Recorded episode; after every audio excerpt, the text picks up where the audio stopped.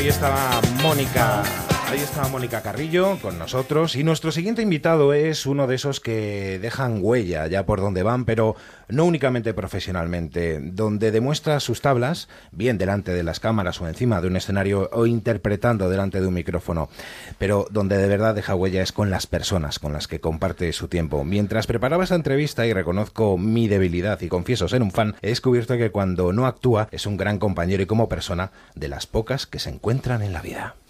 Buenas noches. Ustedes tienen una imagen de mí que no se corresponde con la realidad. No. No, no, no, no, no soy ese galán irresistible con fama de juerguista que ustedes piensan. No. Lo siento. Aunque lo parezca, no soy perfecto. Tengo un gran defecto que quiero compartir con todos ustedes. No me gusta conducir. Lo sé, lo sé. Ahora habrá miles de fans adolescentes rompiendo mis fotos, pero déjenme, déjenme por favor que se lo explique. Le he cogido miedo al coche. Y eso que al principio me, pareció interesante, ¿eh? incluso llegué a escribir un libro contando mis experiencias sobre mi primer año de carnet. Lo titulé 12 meses, 12 partes. bueno, la cosa es que un día tomé una sabia decisión ir siempre en taxi. Bueno, y precisamente en taxi ha llegado nuestro invitado a los estudios de Onda Cero. A punto de cumplir 60 años, José Luis Gil está más en forma que nunca y actualmente podemos verle encima de las tablas del teatro dando a vida a Cirano de Bergerac, un personaje que para nuestro invitado lo tiene todo. ¿Cómo estás, José Luis? Buenas noches. Pues muy bien, muy bien, estupendamente. Eh, pues casi, casi cumpliendo un, sueño que yo no sabía ni que tenía. Eh, haciendo Cirano de Bergerac por los teatros de España, estamos de gira y, entraremos en Madrid allá por marzo de 2018. Tenemos gira, ah, afortunadamente una gira preciosa. Y, haciendo un personaje que yo, cuando estudiaba arte dramático en mi niñez, estoy hablando cuando tenía 12, 13 años, pues siempre lo hacíamos como, como ejercicio actoral, pues entre otras, como otras cosas, como eh, en versos, en, en castellano, autores españoles y tal, y hacíamos fragmentos de, de Cirano de Bergerac, ¿no? Pues esas cosas tan, irreconocibles como el duelo rimado o la escena del balcón con, con Roxana y Cristian, y, y, siempre nos quedábamos ahí. Yo evidentemente ya me había leído la obra completa y, y, pensaba que era un personaje que lo tenía todo, ¿no? Que, que era, eh, debía ser un gozo ponerse aquellas botas, aquella capa, ponerse aquella espada y, vivir las aventuras mm, tremendas de, amor y de, personaje aguerrido y, mm, pretencioso y no sé, lo tenía todo y luego ese fondo romántico que era el motor de, su vida.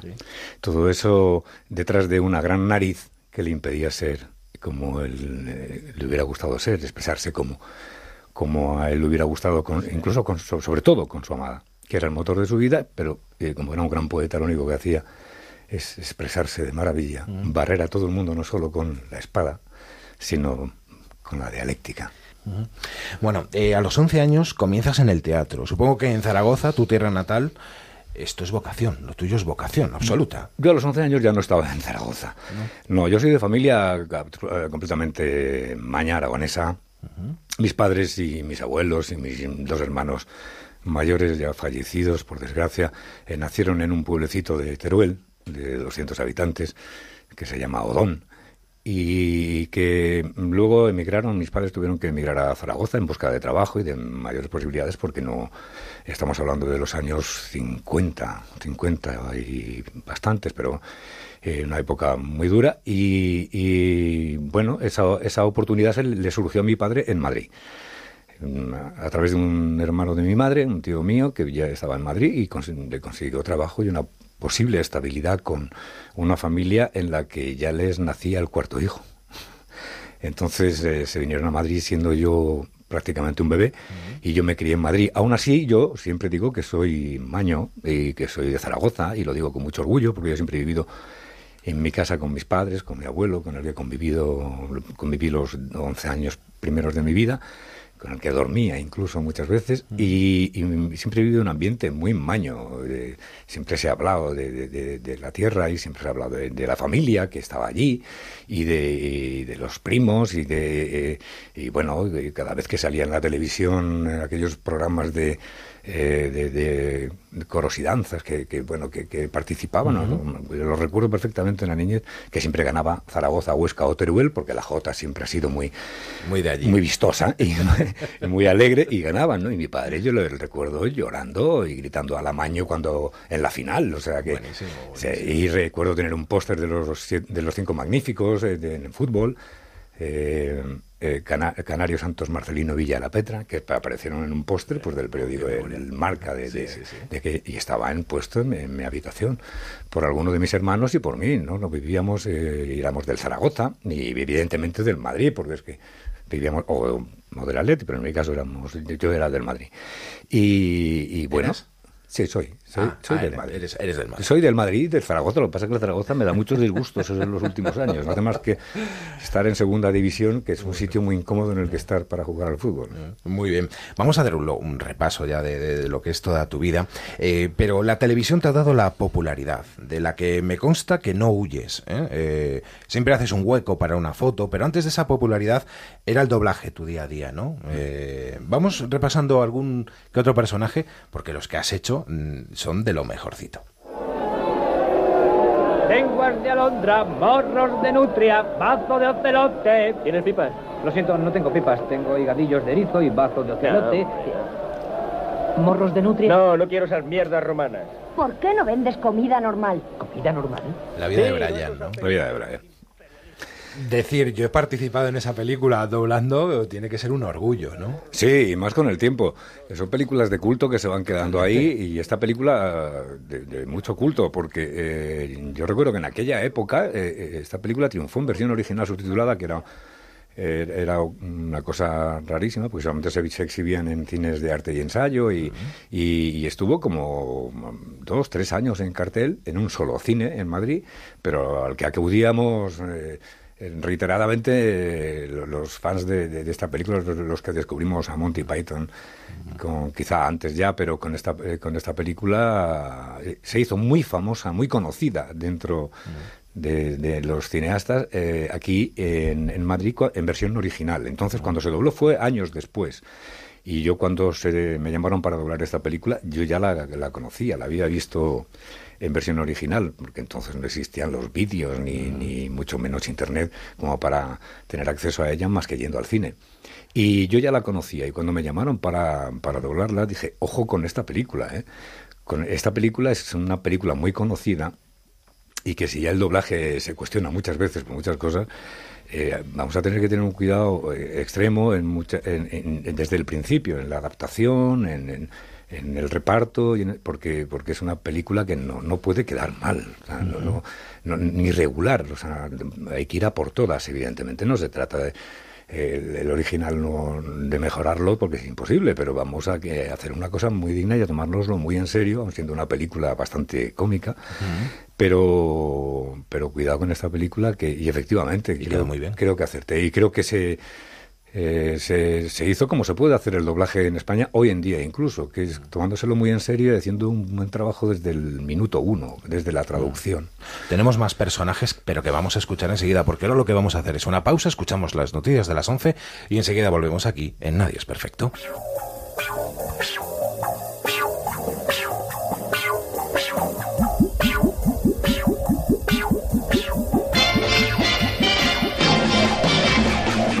Nadie es perfecto. Nacho Arias. Sugar, soy falso y embustero, un saxofonista, uno de esos individuos de los que tú andabas huyendo. Lo sé, y no me importa. Sugar, ¿sí? Hola, papá. Oye, ¿estás en la playa? Sí, hijo, llegamos ayer, ¿por? Buah, pues nada. Es que me ha llamado mi vecina que anoche robaron en varias casas de la urbanización y no sé si en la mía también. Y era por si estabas para ir a comprobarlo, pero nada. A ver a quién encuentro ahora. Este verano protege tu hogar con la alarma de Securitas Direct con detección anticipada. Llama ahora al 945 45 45 o calcula online en securitasdirect.es.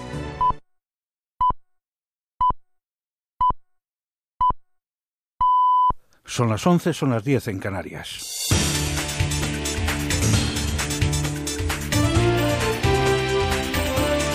Noticias en Onda Cero. Buenas noches. Una mujer española ha fallecido en Namibia y seis personas más han resultado heridas de diversa consideración al sufrir un accidente un autobús con turistas españoles en el noroeste del país. Según informan fuentes diplomáticas, los heridos han sido trasladados a hospitales de la zona y se desconoce con exactitud la gravedad de sus lesiones, así como las causas que han provocado el accidente. En el autobús viajaban 21 turistas españoles en un viaje organizado por una agencia con sede en Barcelona.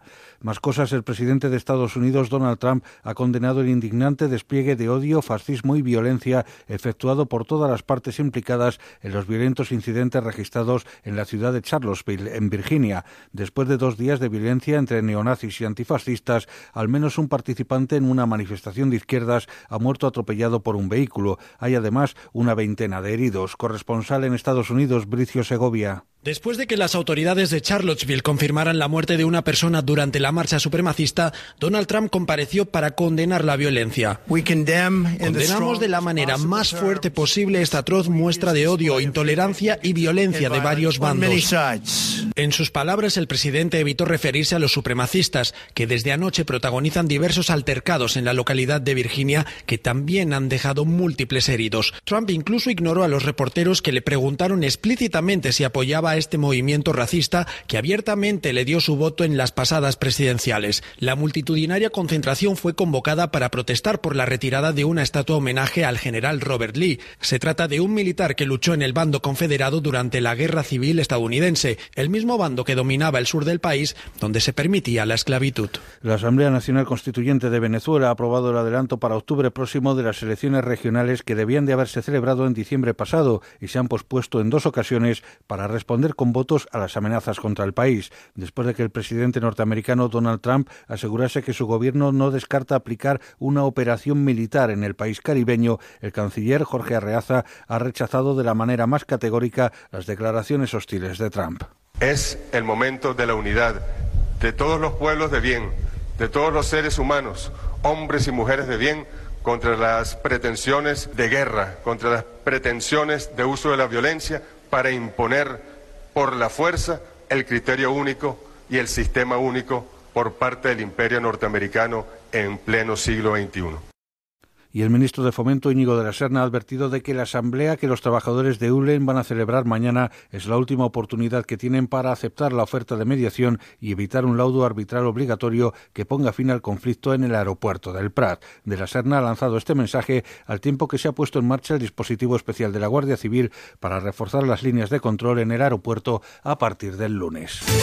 Información deportiva con Javier Matiachi. Acaba de terminar la penúltima jornada en el Mundial de Atletismo de Londres con la despedida de Usain Bolt que no ha podido ser más amarga. Enviado especial, Félix José Casillas. No ha podido ser peor para Usain Bolt que está todavía tendido en la pista. Se ha lesionado en la recta final cuando cogía el último relevo. Es cierto que no iba en cabeza y Usain Bolt sigue tirado en esa recta. Va a salir del estadio en silla de ruedas el jamaicano. Por lo tanto, en esta final del 4% que era su última carrera en un estadio y la victoria final también con sorpresa para Gran Bretaña que ha derrotado a Estados Unidos. Los fotógrafos ahora sobre la pista, la fotografía va a pasar a la historia. Usain Bolt se despide del mundo del atletismo lesionado en la pista del Estadio Olímpico de Londres.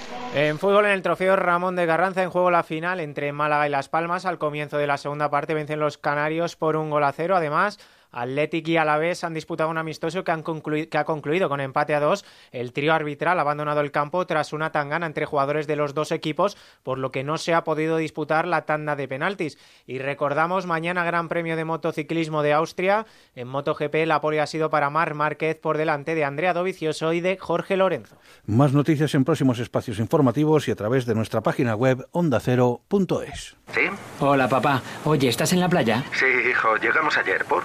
Buah, pues nada. Es que me ha llamado mi vecina que anoche robaron en varias casas de la urbanización y no sé si en la mía también. Y era por si estabas para ir a comprobarlo, pero nada. A ver a quién encuentro ahora. Este verano protege tu hogar con la alarma de Securitas Direct con detección anticipada. Llama ahora al 945 45 45 o calcula online en securitasdirect.es.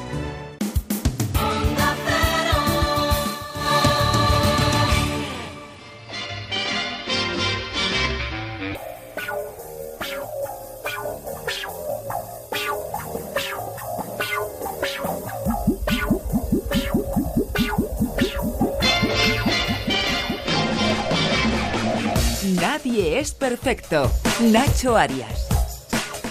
Sugar, soy falso y embustero, un saxofonista, uno de esos individuos de los que tú andabas huyendo. Lo sé, y no me importa. Sugar, sé razonable. Vuelve a donde están los millonarios, procura encontrar uno que lo sea de verdad y cásate con él, en lugar de hacerlo con un saxofonista cargado de deudas. Prefiero tus deudas que los millones de otros. Pero Pues ya estamos aquí de vuelta después de escuchar las noticias de las 11 de la noche y estamos con José Luis Gil en este Nadie es Perfecto. Estábamos hablando del doblaje. Eh, más personajes que has doblado. A Patrick Swayze, por ejemplo, un clásico. No permitiré que nadie te arrincone. Vamos. Frase que seguro que te, la han, te han dicho muchas veces que la digas, ¿no? No permitiré que nadie te arrincone, ¿no? Sí, la he grabado alguna vez en algún móvil. ¿Sí? Sí, hay, algo- hay varias. Las que tienen mayor demanda son las de To- Toy Story y Buzz Lightyear, lógicamente. Buzz Lightyear, uno de los grandes, Sí. películas maravillosas, las tres partes. Eh, he oído que has dicho que incluso lo hubieras hecho gratis. Mm, También formar parte de, de un- de una trilogía como ha sido Toy Story, que creo que hay cuarta, ¿no? De Que eso dicen, sí, sí. Que va a haber cuarta. Yo- Contarán contigo, me imagino. Ah, no, no sé, si eso ya, eso no me meto, estuve a punto de no hacer la 3, ¿eh? ¿Sí? Sí, no, estuvimos ahí hasta que llegamos a un acuerdo. Eh, no, no, no, perdón, no fue la 3, fue buscando a Nemo, o sea, buscando a Dory. Eh, quiero decir que las circunstancias de que, como pasan los años, pues bueno, las circunstancias, incluso las políticas de las empresas cambian, ¿no? A la hora de contratar a la gente y uno, pues ya hay cosas que no, que sí, que haría gratis, pero no favoreciendo a alguien que no se lo merece. Yo lo haría gratis o lo daría, o lo que ganara se lo daría a una ONG, pero no, eh, no. ¿Echas de menos el doblaje, José Luis? No, no, lo- no lo echo de menos porque hice muchísimo, hice mucho, mucho, mucho doblaje y encantado de haberlo hecho. Porque yo entré en doblaje casi por accidente y muy joven, pero por así estaba haciendo teatro y me ofrecieron hacer doblaje porque venía un aluvión de películas de, de, de- de institutos, de, de, eh, de universitarios, de todos estos que ahora están ahí, los Tom Hanks, Tom Cruise, el- todos eran unos niños, eran unos críos que estaban empezando a salir en Rebeldes, en Patrick Swayze, en Rebeldes doblé a Matt Dillon, y todos estos eran, un- que este- venía una generación eh, absolutamente que en el, doblaje pues eh, necesitaban voces jóvenes, no estaba preparada para y, y bueno, y tiraron de mí cuando estaba haciendo teatro que si me importaría hacer una prueba y yo no había hecho doblaje en mi vida, por supuesto, y me ofrecieron un contrato, cosa que me daba una una seguridad para llegar a final de mes en algo que yo pensaba que la vida no tenía sentido si no era saliendo en un escenario aunque fuera con una lanza, pero pero ya tenía ciertas responsabilidades a mi cargo familiares y eso, y el hecho de tener un, un sueldo al mes ya me, me produjo Satisfacción mucha y tranquilidad. Después llega la serie, la primera, creo que fue Fernández y Familia. Eso fue anterior.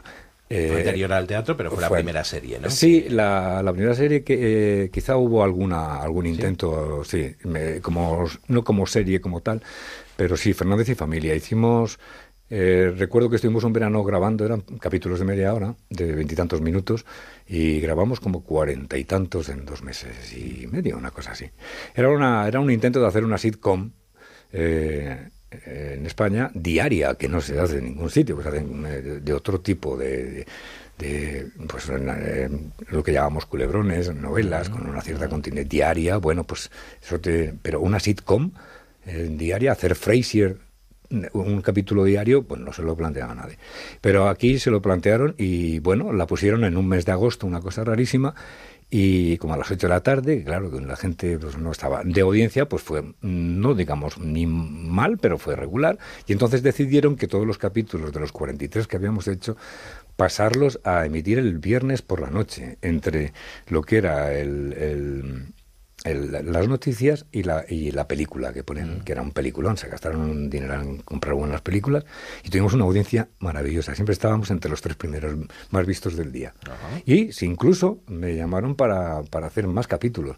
Y claro, era una producción que resultaba mm, práctica y, y barata y, y yo dije que no porque, porque en esas mismas circunstancias no lo quería hacer. O lo hacíamos con un poquito más de tiempo para cuidar un poco más y eso.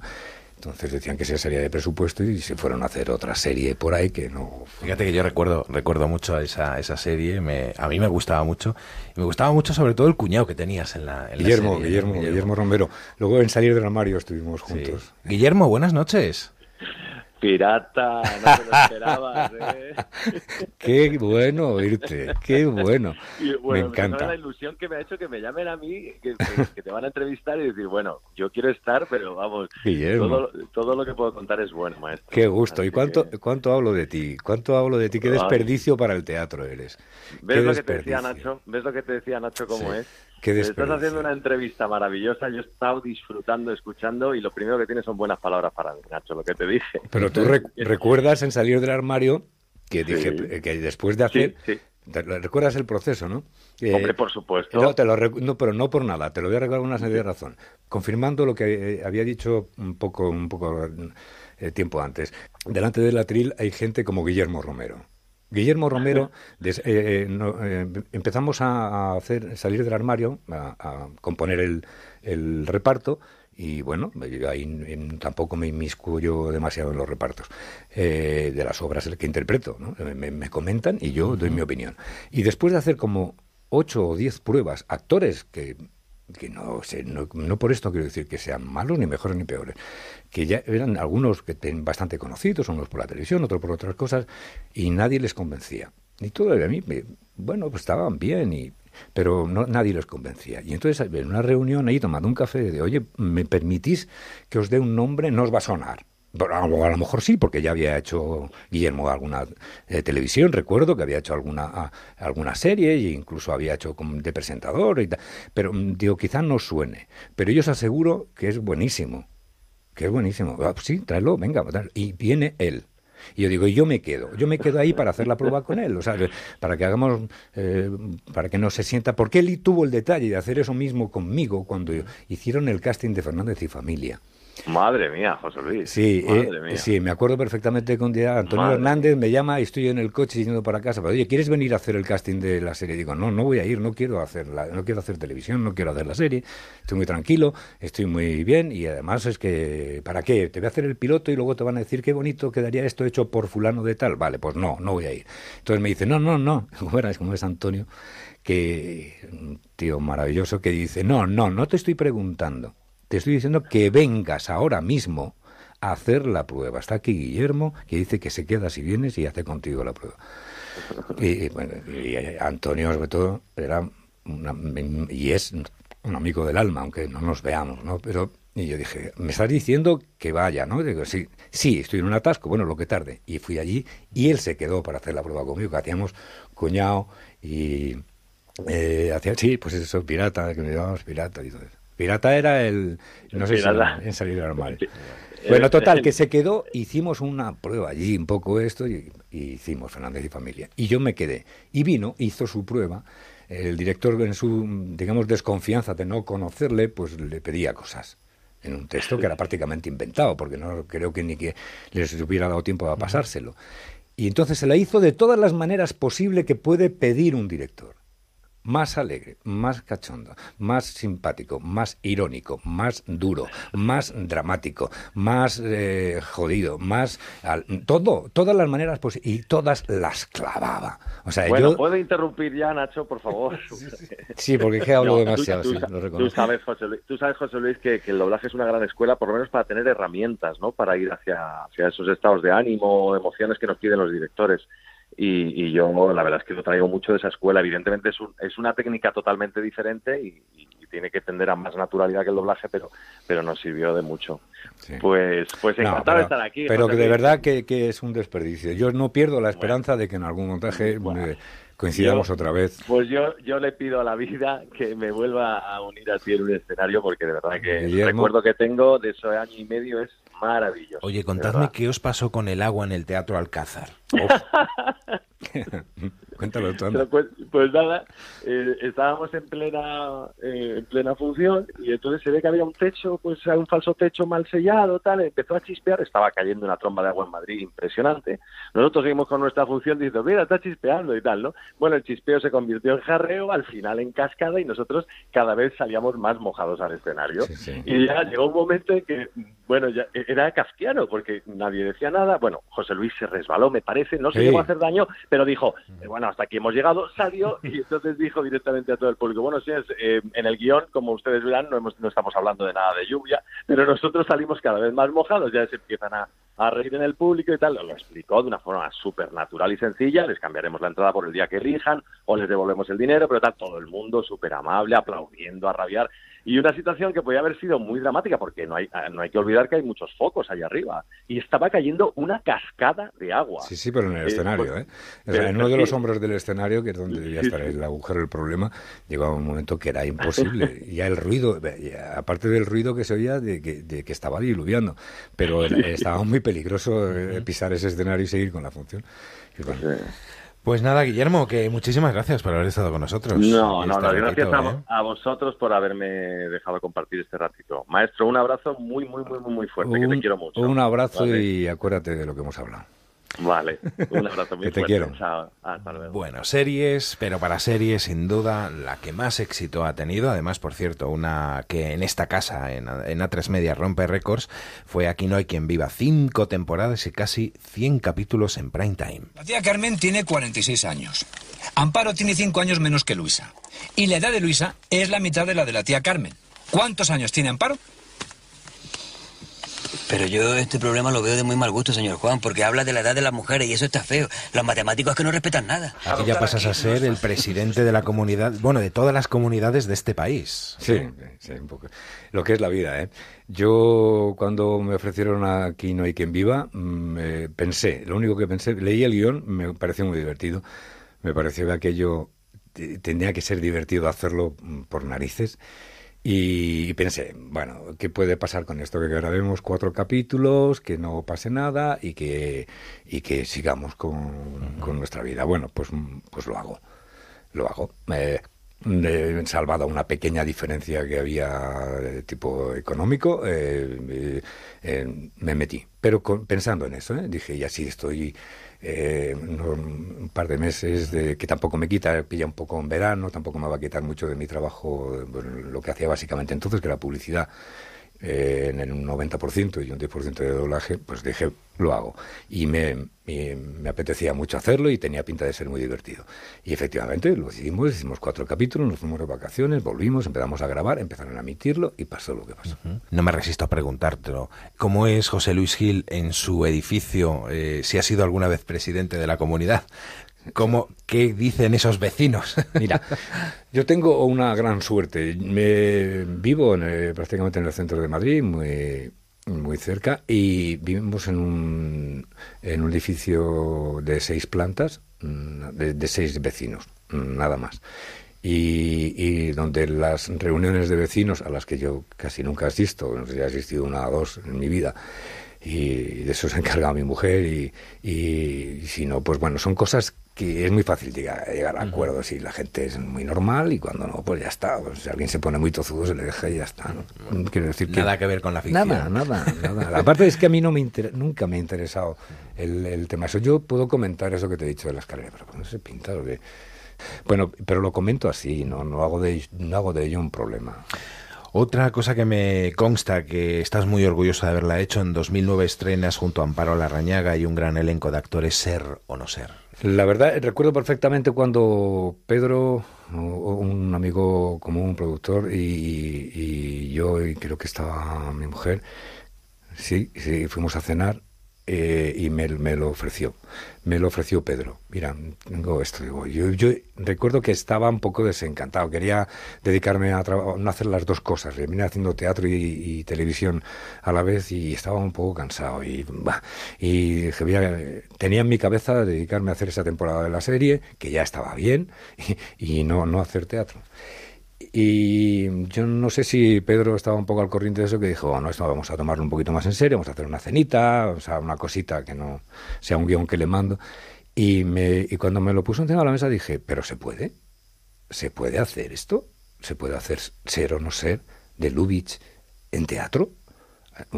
No sé, yo me imaginaba la película y digo, no será mutilar demasiado, no perderá mucho, porque a mí la película me, fascinaba. Otra de arte y ensayo, de ensayo que se ponían en el Bellas Artes, a las que mis amigos de, de, aquella época y yo recurríamos cuando se nos acababa la cartelera. Vamos a ver otra vez Ser o no ser en versión original. Y, la conocía perfectamente y, me encanta esta película, pero se puede. pues bueno, voy a leérmelo. Para hacer, no, para hacer el Joseph Tura. Digo, el Joseph Tura, madre mía. Me pareció que era bueno, eso parece que me, creó ya la duda suficiente como para leérmelo y, después de una conversación en casa me voy a meter en esto. Mauro, muy buenas noches. Muy buenas noches. Compañero también de, reparto de... Mauro. José. Hacía mucho que no hablaba. no, es que sí. Somos unos canallas, ¿no? Somos unos canallas, sí. ¿Cómo estás? Perdonar esta cosa personal porque como nos vemos poco y no, yo me, gustaría encontrármelo todos los días. El servicio público de la radio. Todo muy bien, José, tú igual, ¿no? Ya, ya, sí, sí, ahí vamos. Ya veo que... Tenemos una cena pendiente. el día que la hagamos vamos a hacer una cena gitana de una semana. vamos a hacer.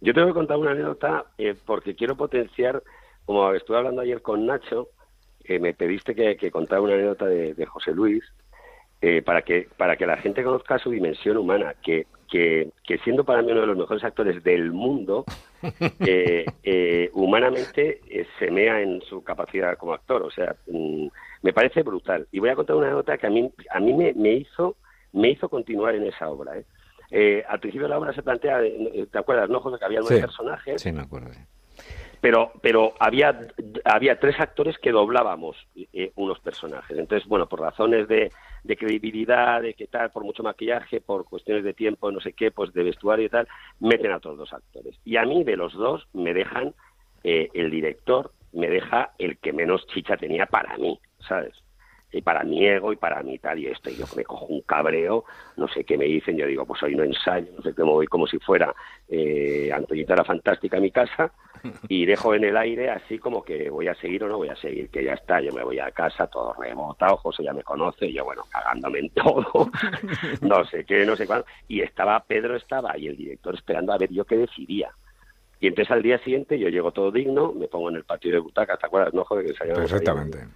Eh, me pongo en el patio de butacas y así como muy digno, ¿eh? con mi guion debajo del brazo, diciendo, bueno, pues ya está, esto es lo que es, en vez de en vez de jugar de delantero centro, voy a jugar de utillero. Bueno, no pasa nada, venga. Y, y, entonces me siento yo como apartado haciéndome el digno, pero total. Y entonces de repente, nada, pues estoy ahí y tal, ya aflojando un poquitín ya mi, mis exigencias y veo de pronto una mano que me pone así en el hombro, pasa por detrás del patio de butacas, me pone una mano José en el, en el hombro y me dice, eh, ¿cómo me alegra que te hayas quedado? Y os juro que ese momento es, de verdad, de una ternura, de una emoción, de una manera de decir, mira, por lo menos me considera este señor que yo lo consideraba ya lo que fuera, ¿no? O sea, lo que os podéis imaginar. Y me pareció un detalle tan bonito, sin, sin tener por qué, porque yo la relación que había tenido con José hasta ese momento era de una lectura de guion o dos veces, ¿no, José? Fue algo así. Sí, llevábamos y ya no fue mucho más, llevábamos muy poco, muy poco tiempo. Y me pareció tan bonito que es una cosa que jamás voy a, me, voy a olvidar. Y quiero que la gente lo conozca porque creo que es, creo que es muy importante. Es que era verdad. Yo me. Cuando eh, se fue de, de, ese ensayo tan rebotado, con razón, porque iba a hacer dos personajes y claro, cuando te dejan, dices, bueno, por lo menos que me dejen el que, el que es más consistente, el que tiene más lucimiento y que más, incluso divertido, porque tenía partes muy graciosas. Y que él estaba convencido además que era, le iba a sacar mm, todo el partido y que se le iba a pasar muy bien haciéndolo, pues no, le dicen que el otro, que el otro era como el que más de paso y que no tenía mucho, mucho que hacer y que evidentemente para hacerlo era importante, todos eran importantes, pero, pero que no eh, tenía menos, menos chicha.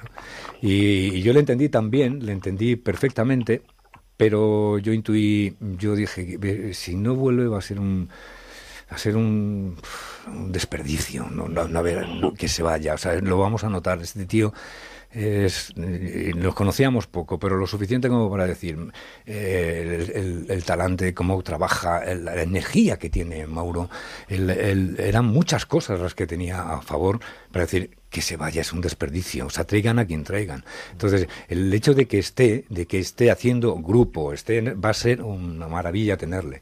Como otros, muchos, había gente ahí muy, muy estupenda en esa compañía. Pero el, caso de Mauro, a mí, emocionalmente, yo creo que me conecté rápidamente con él, le intuí cómo era y dije, este tío tiene mucho talento. Y luego, fíjate, si, si lo, hemos lo he comprobado yo, ¿no? Pero, pero lo intuí y dije, si se va. Y cuando vi que, que venía, y que venía evidentemente con un poquito más, de, eh, con su dignidad, decía, voy a volver con dignidad, pero voy a volver. Yo dije, esto que dices para adentro, como hacen los niños, bien, o sea, lo vamos a tener. Es que, de verdad que no hay palabras, es que. Es que es bonito que hagáis este tipo de entrevistas porque la gente tiene que conocer las dimensiones humanas de, de, la gente que se ve en televisión o en el cine o en el teatro. Y lo de José Luis es una cosa eh, excesiva. ¿eh? O sea, yo de verdad que creo que creo que mm, el, el, día que yo decidí volver al día siguiente a esa obra, a mí me cambió la vida. O sea, yo lo que he vivido con José Luis, aparte profesionalmente, mira, te lo juro, no ha habido un solo día, y yo eso he dicho muchas veces esto a él, y, yo sé que no le gusta que hable de este tipo de cosas, pero yo las, tengo que decir. Eh, José Luis no hay una sola función, y hemos estado en tres funciones diferentes, José Luis y yo, en ocho años, ¿eh? No hay una sola función que te la haga igual ni una. Y no me refiero a que él meta morcillas, ¿eh? que no es morcillero, ¿eh? para nada. Él respeta el texto, pero vamos, como si estuviera haciendo Shakespeare. Y, y porque es, es una variedad de colores, de tonos, de miradas, de actitudes, de aptitudes. Es una cosa tan deliciosa que, que es una escuela. O sea, mm, eh, yo como, como dije en una entrevista hace años, eh, que me preguntaba, dice, ¿cuál era tu ilusión? Y digo, pues hombre, grabar con Robert De Niro al principio cuando empecé a ver esto. Y ahora mm, ya, yo ya la he cumplido, ya he, ya he estado con José Luis o sea que eh, lo demás me da igual, de verdad, no sabéis la dimensión de actor que es. ¿eh? Es una cosa excesiva, es un exceso. Eso muchas gracias. Cuando, está, está, escrito. Yo creo que salió en una entrevista, lo leí escrito y me partía de risa desayunando. Un día lo leo escrito y dice, Dice yo que su, que su ambición era su, su fantasía, o eso, ¿eh? era trabajar con Robert De Niro, que le parecía. Dice, pero después de trabajar con José Luis Gil. Dice, ¿qué te ríes? Digo, bueno, porque esto solamente lo puede decir Mauro. Pues Mauro, muchísimas gracias por haber estado con nosotros. Estaremos más tiempo, pero nos quedamos, nos quedamos claro que sí, claro que sí. Muchísimas gracias. ¿eh? José, un abrazo, hermano. Como antes despedía a Mónica, sabes que siempre en este programa a todos los invitados les despedimos el disco que sonaba el día que ellos nacieron. El mío será... el tuyo es este.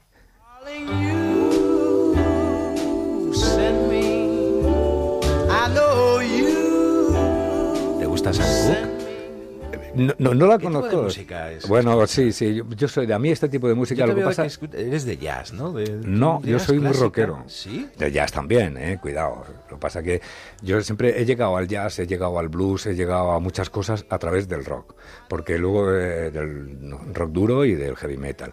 ¿Por qué? Porque mm, la mayoría o, del, o casi todos o todos de los grandes maestros del rock tienen una formación clásica y en algún momento se descubren y entonces hacen un disco con Larry Carlton y te das cuenta de que son jazzísticos. Y, hacen, y entonces yo ya descubro a Larry Carlton y ya tiro. Te hablo de hace muchos años. ¿no? Pero fue, yo entré en el rock duro, en Led Zeppelin como un canalla, Deep Purple entré, entré a saco. O sea, y siendo, y siendo muy crío. ¿eh? Bueno, un 9 de diciembre del 57 era número uno San Cook con este You Send Me. Espero que lo hayas pasado bien. Me he pasado muy ha sido un placer tenerte aquí hasta otra, José Luis. Hasta cuando quieras, un placer. Se quedan ahora con el transistor, llegan todos los compañeros del deporte.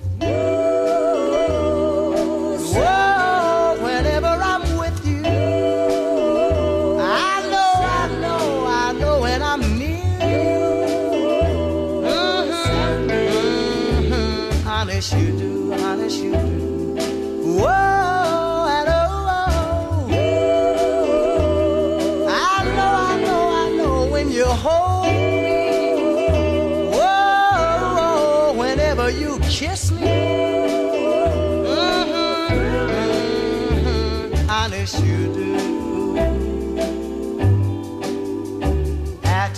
first I thought it was infatuation. But ooh, it's lasted so long. Now I find myself wanting to marry you and take you home. I know,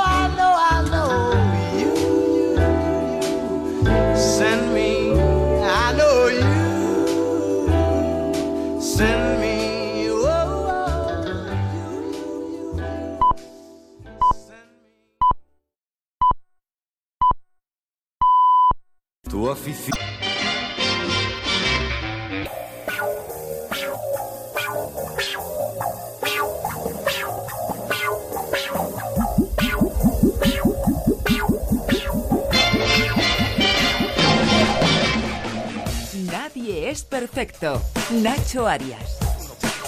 Sugar, soy falso y embustero, un saxofonista, uno de esos individuos de los que tú andabas huyendo. Lo sé, y no me importa. Sugar, sé razonable. Vuelve a donde están los millonarios, procura encontrar uno que lo sea de verdad y cásate con él, en lugar de hacerlo con un saxofonista cargado de deudas. Prefiero tus deudas que los millones de otros. Pero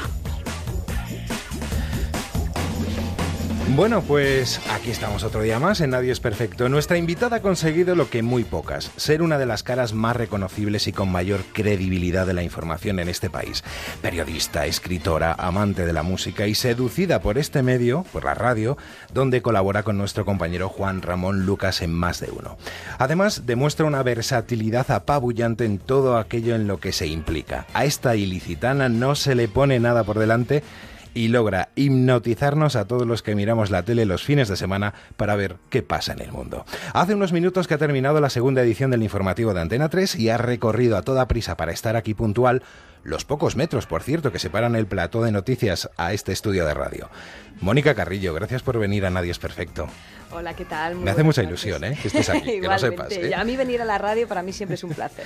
Bueno, he leído, Mónica, que eres eh, de las pocas personas que delante de las cámaras destacas por tu soltura y seguridad. Bueno, eso ¿Cómo que- lo ves Eso que no sé quién lo habrá dicho. Yo lo, pero lo he leído. No, no, pero ya sabes que haciendo honor a- al nombre del programa nadie es perfecto, así que no, no, no. Yo llevo, yo llevo muy, muy bien mis imperfecciones, que son muchas además, pero tampoco, tampoco te las voy a contar, ¿no? Bueno, primero en televisión española desde 2001 a 2006 y luego en esta casa, en A3 Media. ¿Cómo fueron los comienzos? ¿Cómo son los comienzos en, en estos medios? Pues con mucha ilusión y, y con muchos nervios y mucha incertidumbre. Eh, Ahora que veo mm, estas redacciones aquí en la radio y, y en, y en Antena 3, y, mm, todos los pasillos de, de A3 Media llenos de becarios, que es una alegría porque es sabia nueva y porque, porque vienen con esa ilusión que todavía... No saben dónde se meten. que a mí me encanta, yo siempre les animo, pero es cierto que es duro, como cualquier otra aventura que se emprende. Pero, mm, pero es cierto que, que- que te pones en situación y, y hace ya, pues sí, 20 años que me lancé a esta aventura, llevo, llevo 10 en, en Antena 3, 6 en Televisión Española, alguno más en EFE, en la radio, es decir, pues sí, casi ya dos décadas desde que empecé en el periodismo y la verdad es que he sido muy afortunada porque realmente estoy haciendo lo que siempre había soñado. No tenía ningún sueño concreto, sino mm, ser periodista y, mm, y bueno, y, y en esas estamos. Y, y afortunadamente luego, pues la vida me ha ido ofreciendo muchas oportunidades y, y intento aprovecharlas todas. Bueno, licenciada en periodismo por la Universidad Carlos III, aquí en Madrid, dip- eh, diplomada en turismo, ahora me lo vas a explicar, pero antes cursaste estudios de arquitectura. Me voy a poner en plan Matías, cambiaste el plano por el plasma. ¿no? Exacto. Sí, sí, sí. No se entiende muy, muy bien si miras si mi, bio, mi biografía. Pero bueno, yo soy de Elche y era de ciencias puras y aunque el periodismo siempre ha sido algo vocacional, pues no tenía, no tenía a Ujú. nadie cerca que, que hubiese hubiese trabajado en estas en estos ámbitos y daba un poco de miedo daba un poco de miedo venirse a Madrid porque entonces solo se podía estudiar en Madrid y Barcelona pero además es que yo fui por ciencias y cuando ya en el último año ya quise eh, cursar periodismo pues entonces no podía por, por una cuestión de opciones eh, de ciencias y letras. Y bueno y mm, hice arquitectura que también me, me gustaba pero no me veía trabajando. Mm, me gustaba la idea de, de construir eh, edificios, pero mm, y las matemáticas me gustan, pero no me veía en las obras, no, no le, no conseguí enamorarme de, de- de la carrera. Aprendí mucho y entonces lo que hice fue hacer turismo, que no me pedían opción entonces, y lo que hice fue pues lanzarme a los idiomas, Erasmus, y, y bueno, y finalmente ya recalé en Madrid y ya sí que hice periódico, con lo cual por tozudez y perseverancia no se podrá decir porque desde luego lo, lo intenté hasta el final, sí. Bueno, ¿cómo recuerdas los comienzos aquí en, en esta casa, en, en A3 Media? Pues con porque llegaste nervios. y tuviste turno de noche, ¿no? Sí, estaba en el matinal, que eso significa levantarte a las 2 de la mañana. Además, yo venía de trasnochar mucho en televisión española y yo hacía el informativo de las 2 de la mañana, el telediario internacional que se emite para, para América. Bueno, se emite también aquí en España, pero obviamente hora punta, digamos, eh, prime times allí en América. Con lo cual yo lo hacía de 2 a 2 y media y me acostaba muy tarde. Y pasé de ahí a, levantarme a las 2 de la mañana y entrar aquí a las 3 y, el matinal era de 6 a 9 en directo. Con lo cual la vida me cambió mm, mucho en todos los sentidos. Realmente la decisión cuando uno cambia de trabajo de empresa, eh, uno ve como, como ve la bifurcación de la carretera claramente y, y yo sentí que lo tenía que hacer. Estaba, la verdad, muy, muy contenta allí también, pero, pero sentía que, que tenía que venir y, y me alegro mucho de, de haberlo hecho. Y ha sido un aprendizaje más. Ya había trabajado en la pública y, y no había trabajado nunca en empresa privada. Y, y la verdad es que en estos 10 años he aprendido muchísimo y, y bueno, han, me, han, me han dicho estos años que hice bien. Muy bien. ¿Quiénes eran esos compañeros eh, con los que empezaste? ¿A quién Bueno, recuerdas? ah, bueno, recuerda a todos. eh, el- eh, yo presentaba con Luis Fraga, con lo cual éramos el tándem Fraga-Carrillo, que Ay, era... espera, un- espera un poquitito. Luis, muy buenas noches, ¿cómo estás? ¿Qué tal? ¿Cómo estáis, compañeros? ¡Hombre! ¿Qué tal, Carrillo? ¿Qué tal, ¡Hombre! corazón? Luisinho. qué alegría, qué alegría escucharte y, y que me nombre. Siempre lo haces, ¿eh? Siempre lo hace compañeros de, de Onda Cero. Hombre. Siempre comienza por ahí cuando dice, cuando le preguntáis, bueno, ¿y cómo comenzaste en Antena 3? Siempre sale mi nombre en, en todas las entrevistas que hace y eso se lo agradezco. Y, y nada, que me estoy emocionando ya, o sea, al comienzo de la entrevista, o sea, ¿tú crees que esto es posible? Eres muy blandengue, Luis. Más que blandengue, fíjate, yo, Mónica, antes de, de esta sorpresa que te hemos querido dar, pues me, me han llamado los compañeros de Onda Cero y me han dicho, bueno, ¿por, por dónde podemos tirar? ¿no? Yo les decía, hombre, yo creo que eh, el turno de noche eh, eh, nos hace ser como más, tú dices blandengue, yo digo vulnerables, ¿no? Como más sensibles, ¿no? O sea, saca de nosotros lo mejor y lo peor, porque te, te levantas, como has dicho, a las dos y media de la mañana, desayunas a las tres y pico de la mañana, eh, cenas a las seis de la tarde, o sea, tu vida es un auténtico disparate. Entonces estás como muy, muy sensible y puedes sacar de ti lo mejor y también lo peor, ¿no?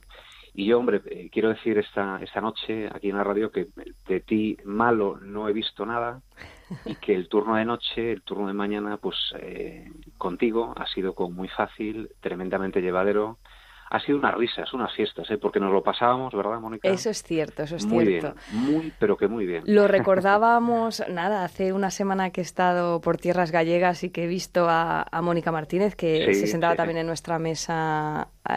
Eh, Con Alberto Herrera, Con Alberto Herrera también eh, haciendo los deportes, ella y él el tiempo. eh, y, y recordábamos aquellos, aquellos dos años con, con mucho cariño. Fue durísimo. Íbamos duro, a trabajar y preguntar qué tal era cuántas horas habías dormido. era así, ¿qué tal es? Pues yo cuatro horas solo. Yo cuatro, sí. Y esa, y esa, es cierto, esa vulnerabilidad, ese, mm, esa complicidad, porque al final solo nosotros nos entendíamos, ¿no? En nuestro estado lamentable. Eh, pero muy lamentable. Muy lamentable. No, no lamentable a secas. En el caso de Luis, muy, muy, muy Muy, muy. lamentable. Dábamos penillas. sí. No, no, pero es cierto que fue un aprendizaje en lo profesional porque eran tres horas en directo y yo tengo que decir que aprendí mucho de Luis y de su temple y de su saber estar y de tener que reaccionar eh, ante cualquier contingencia porque a pesar de que era de madrugada precisamente hay pocos medios, eh, tenemos pocos recursos y, y eso pues agudiza el ingenio y, y- y- y lo que, y las tareas que cada uno tiene que desempeñar. Y luego es cierto que, que también crea como una pequeña familia. Estábamos, claro, tres horas en directo y nos y hablábamos de todo. Entre vídeo y vídeo y había veces que sí que hemos tenido algún episodio porque Luis tengo que decir que aunque no lo parezca porque Luis no lo parece no lo parece Porque es muy tengo una gracioso apariencia muy estándar, muy estándar. Tú sabes que si pones Luis Fraga Mónica Carrillo en Google, una de las primeras eh, noticias que sale es como la cara más cómica de Luis Fraga, que es un vídeo que tú me habías hecho, sí, Mónica, detrás de la cámara aquí, sí. detrás de la cámara en tu sección de, de internet. Tú me entrevistabas tomando un, un zumo y había pedido una tortilla francesa de desayuno, o sea, era un disparate.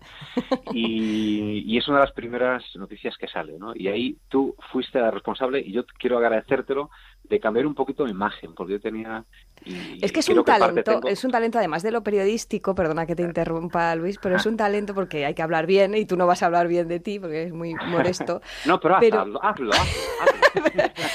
Pero es que es muy buen imitador. Es un Eh, gran imitador, exactamente. haz- por ejemplo, haz de Fraga y, y de Carrillo. Querida Mónica Carrillo, Carrillo y Fraga, presentado, habla, que justo sobre este más que que...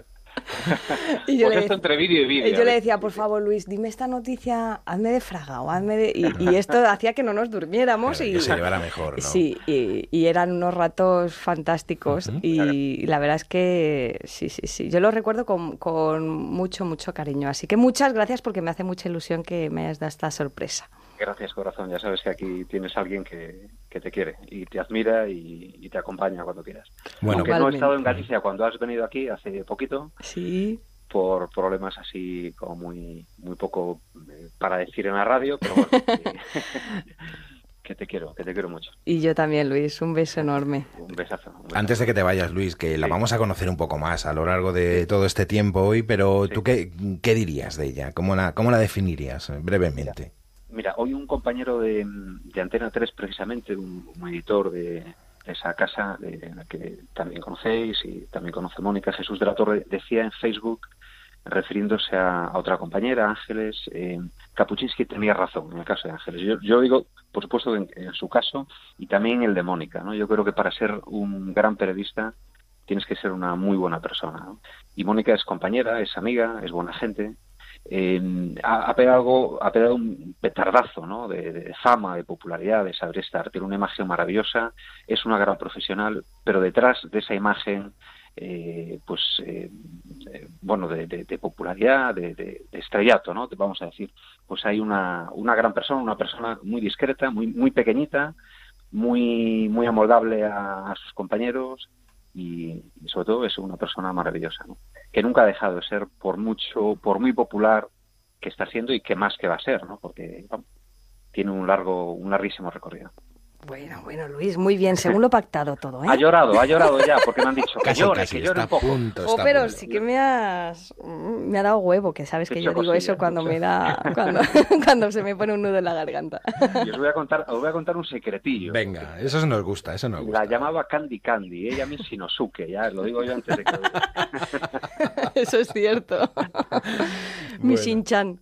Bueno, Luis, que muchísimas gracias por haber estado con nosotros. Te mandamos un Ha sido un placer, fuerte saludo de verdad. y gracias. Un beso Muchas enorme. gracias, un abrazo, un beso, un besazo. Bueno, decía antes que nada se te pone por delante. Has colaborado con José Mota, luego hablaremos de noticias porque tenemos todavía mucho, mucho tiempo. Eh, te encanta ir de invitada a ilustres ignorantes. Una mezcla completamente explosiva donde te rodean personajes como Coronas, Javier Cansado o Pepe Colubi. Ya. Qué tela. ¿Cómo Es lo que me- llevas Pues eso? yo con, con una gran osadía, yo creo, porque, porque les admiro muchísimo, muchísimo. Y mm, porque me parece que tienen un gran talento, mm, son unos cómicos mm, brillantísimos, pero además... mm, que hacen de, del humor, lo hacen más grande en este país, con una gran cultura y, cada uno tiene su, sus trazos, ¿no? El surrealismo más, más cómico de, de cansado, en fin, Coronas, él sabe que tengo una debilidad absoluta por él me- desde hace muchos años y, y Colubi, que me parece fantástico cómo, cómo hace eh, esos guiños eh, delante de la cámara o- y, y luego es un tipo tan, tan, tan educado, tan, tan no en el fondo, entre y, comillas, y ¿eh? me, y, me, y me encanta cómo, cómo desempeñan sin ningún tipo de rubor, eh, pues eso, lo que tiene que ser el humor, que, que tiene que ser un poco gamberro. Y a mí que se hayan fijado en mí para llevarme de invitada, incluso me dieron un premio que yo dije, Dios mío, esto... O sea que mm, me Pero siento muy halagada. muy airosa. Vamos a escucharlo. Yo voy a hacer una ilusión diaria. Yo por mi trabajo es verdad que, que cada día conozco a gente muy interesante, tengo la oportunidad hoy. hasta hoy. Hay de todo, hay, hay días para todo, pero no-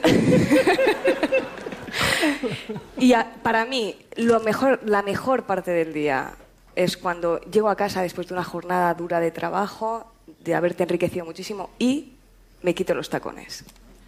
Esa es la mejor ilusión y seguro que aquí las mujeres que nos acompañan... Mónica, ¿y, lo- y los hombres? Son geniales, son, son geniales, la verdad. Bueno, además eh, en radio, que estás en más de uno con Juan Ramón Lucas, participabas en un lugar llamado Mundo que se emitía en Europa FM con Sí. Javier Limón. ¿Cómo fue esa experiencia? Wow, eso, ahí se unieron mis, mis dos pasiones que son la música y la radio. Cuando me llamó Tony Garrido y me dijo, tenemos esta idea loca de... eh, Tony era el productor y el que era productor musical iba a ser el presentador del programa, o sea, solo el planteamiento ya era muy loco. A mí me encantó la idea y le dije, me acuerdo que comimos los tres y me dijeron, dije, ya, pero es que yo soy muy melómana, me gusta mucho la música, pero yo no sé nada de música. Y me dijeron, por eso te queremos. Entonces me encantó la idea de esa confianza. Mm, eh, Javier Limón, que, que, que, que es un, un crack de, de- de la producción musical y de sus conocimientos, decía, ya de música sé yo. Entonces yo lo que quiero es que tú me cuentes lo que tú sientes con la música.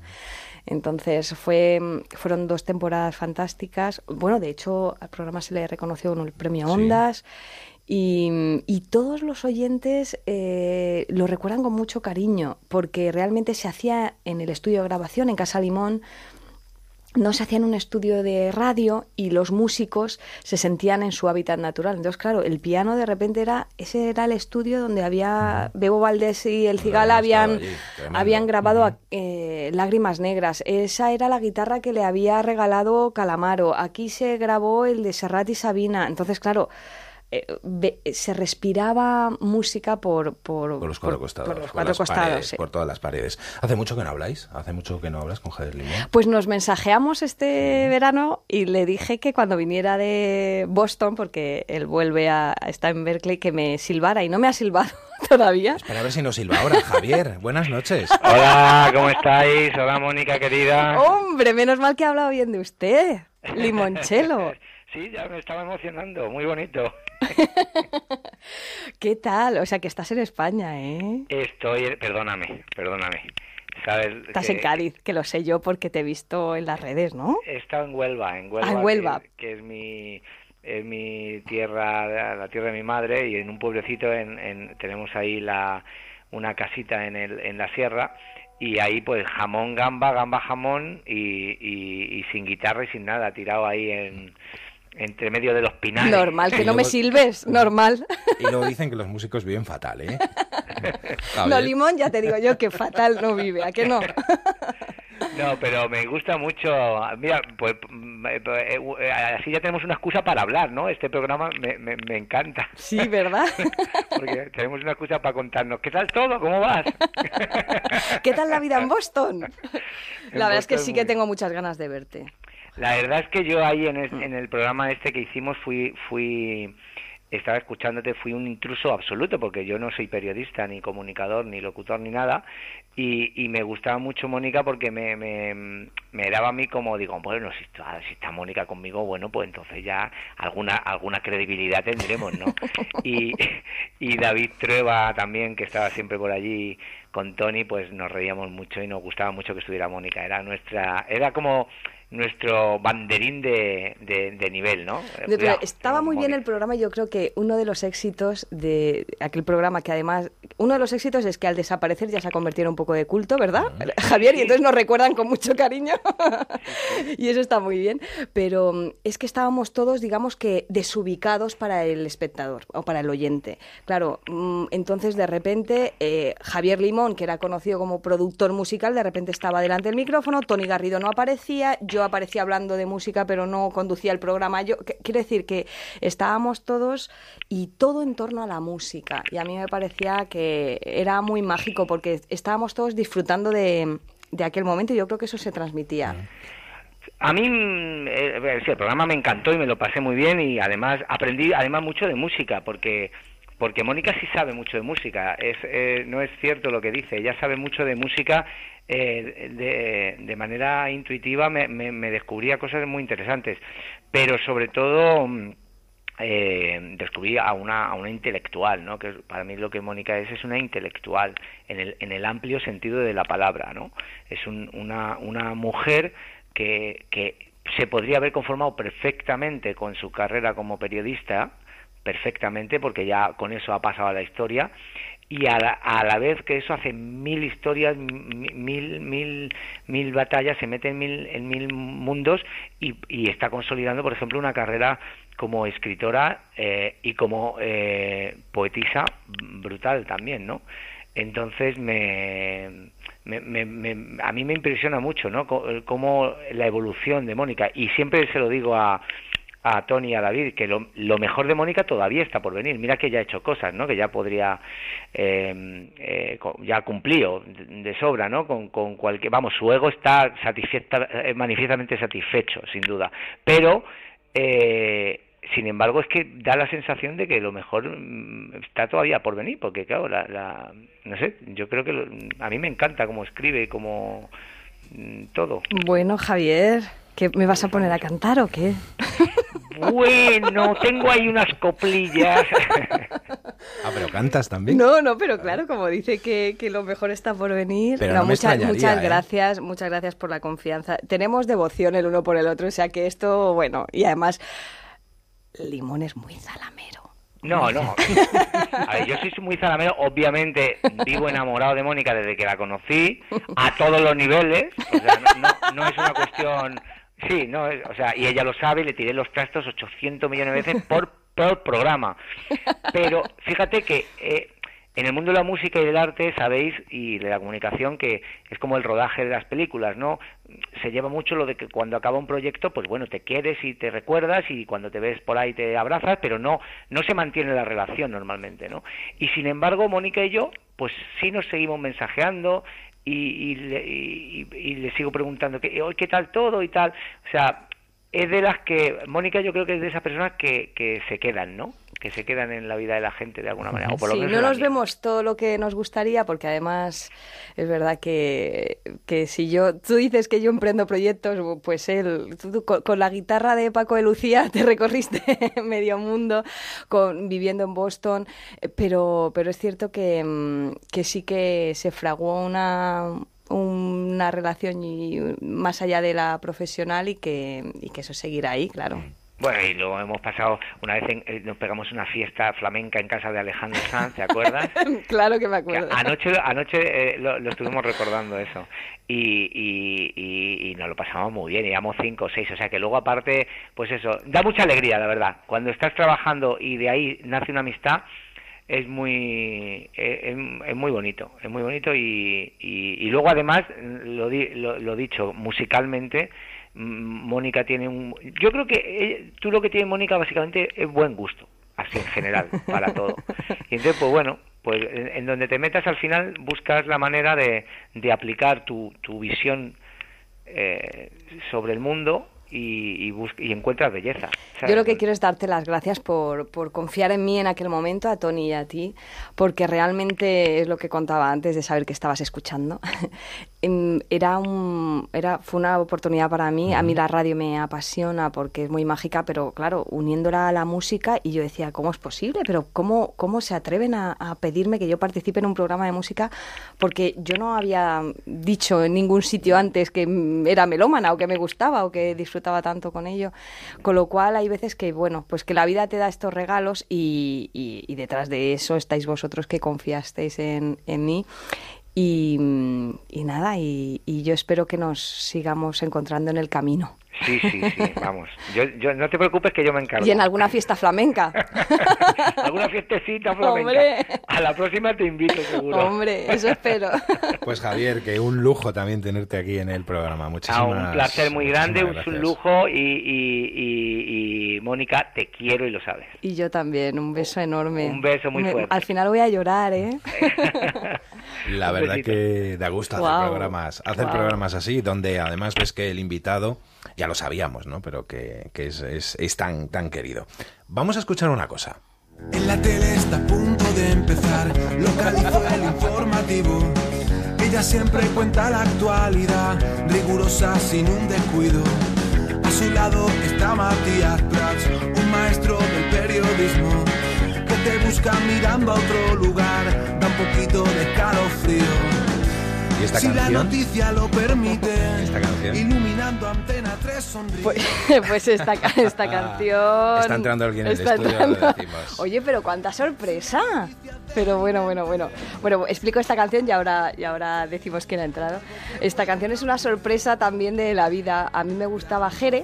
Jere fue un chaval que, que sacó un par de discos hace unos años y, y se puso en contacto conmigo porque después de la crisis eh, él seguía intentándolo pero, pero había pues, pues un paro musical importante y, y se puso en contacto conmigo a través de las redes. Él no sabía que yo ya tenía algún disco de él y, y que- y me mandó esta canción a la que yo, claro, los, la letra es mía, son microcuentos míos y él pues puso música y finalmente se ha convertido en un disco y, a mí me parece, pues me, pare- me, me hace muy feliz que él siga teniendo la ilusión de seguir haciendo lo que le gusta, que es la música y bueno, y que ya utilice mis letras, pues para mí, pues fíjate, es muy emocionante.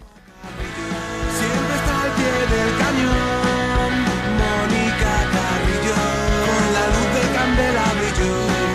Y tengo que decir que, bueno, esta canción la hizo después como homenaje al informativo. O sea, él hizo antes una canción, la del tiempo, que es con la letra de mis microcuentos, Sí. y luego eh, Hizo esta. hizo esta. Sí, sí, sí. Bueno, ha entrado alguien en el estudio. Ha entrado en alguien este en el estudio. ¿Nos lo presentas tú? Alejandro Dueñas. Buenas ¿Qué tardes. tal, Alejandro? Buenas noches. Buenas noches. Alejandro Dueñas Voy- es, voy es mi director, es mi director, o sea que a ver qué, te- qué voy a decir. Hemos traído al jefe, a ver qué, Bueno, a ver esta- qué dice. Estaba escuchando un poco el programa y quiero decir que no voy a poder ser de gran ayuda porque la sobredosis de almíbar que está rodeando a este Es programa, verdad. alguien tendría que venir aquí con un punto de vista un poquito cínico o un poquito más malote para hablar más de ella, pero me Todo va a ser llegará, complicadísimo. Me va a ser complicadísimo. Creo que me voy a sumar. a No me esperaba yo de todas formas esto, ¿eh? porque se, se lo, se lo comenté a ellos. eh, voy a tener una entrevista, pero, pero no, no pensaba que sería tan, tan, tan agradable y con tantas sorpresas, la verdad. Pero bueno, mm, a ver qué dice el jefe. Bueno, ¿cómo es trabajar con, con Mónica? bonito, fácil, sencillo. Mónica es muy versátil. Mónica tiene una ventaja fundamental, eh, bueno, dos ventajas fundamentales para ser una comunicadora de televisión. Y una, tiene el temple, los recursos, la presencia, la voz y todo lo que hace falta para ser un buen presentador de informativos.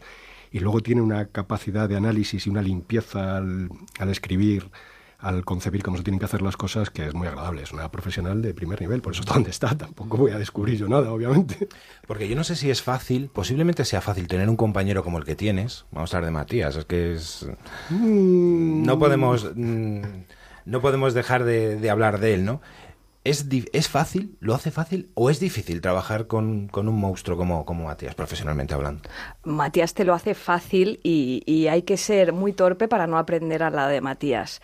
Lo que sí que es cierto es que una figura como la de Matías eh, te puede apabullar tanto, te puede eclipsar tanto y hacerte sentir tan pequeñito que, mm, que, que- que ahí sí que tienes que controlar tú tus propios nervios. Yo recuerdo el día del debut a las nueve de la noche, hace ya muchos años, pues hará ocho o nueve temporadas ya, el día del debut, cuando me dio paso con aquella voz, y hoy está con nosotros Mónica, y me dio paso y de repente pasaron por mi vida pues todos los telediarios, todos los, todos los, las los Juegos Olímpicos, los Mundiales. Todos los Matías. Todos los. Matías de mi vida. Y yo decía, ¿y qué hago aquí?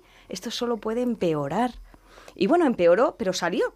Entonces, eh, ese era el punto, el saber que porque uno se siente al lado o en una silla determinada, por una silla por la que han pasado Olga Biza, eh, Rosa María Mateo, quiero decir, eh, Hermida, mm, Herrero, quiero decir, han pasado por esa silla de Antena 3 muchísimos profesionales. No te convierten a ti en ese profesional y, por supuesto, por, lado de- por estar al lado de Matías Prats, no eres Matías Prats, pero yo creo que que lo bueno, y ahora está tan de moda lo de las sinergias, lo bueno es eh, compensarse y saber sacarse lo mejor de cada uno para que realmente haya complicidad en la pareja, que al final es lo que toca.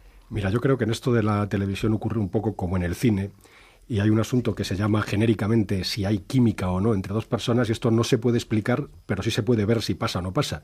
Y en el caso de Matías y Mónica es evidente que pasa, fueron una pareja muy, muy consolidada, en la que se complementan muy bien y en la que Matías tiene mucho que ganar. Mónica está diciendo que Matías, su presencia solo ya es en sí mismo una, una escuela de, de televisión, pero para Matías la presencia de Mónica, que tiene un cable a tierra muy potente, que está muy pendiente de todo lo que pasa, que tiene, como os digo, una lectura de por dónde va la actualidad muy, muy, muy correcta y muy atinada, para Matías también es un, eh, un apoyo de seguridad saber que Mónica está al tanto de todas las cosas que está y que permite que él pueda estar un poquito, pues como es Matías, sobrevolando la realidad. Él es, es- ya es un, un personaje casi mitológico. No, No sé, no sé si, es, si es solo humano.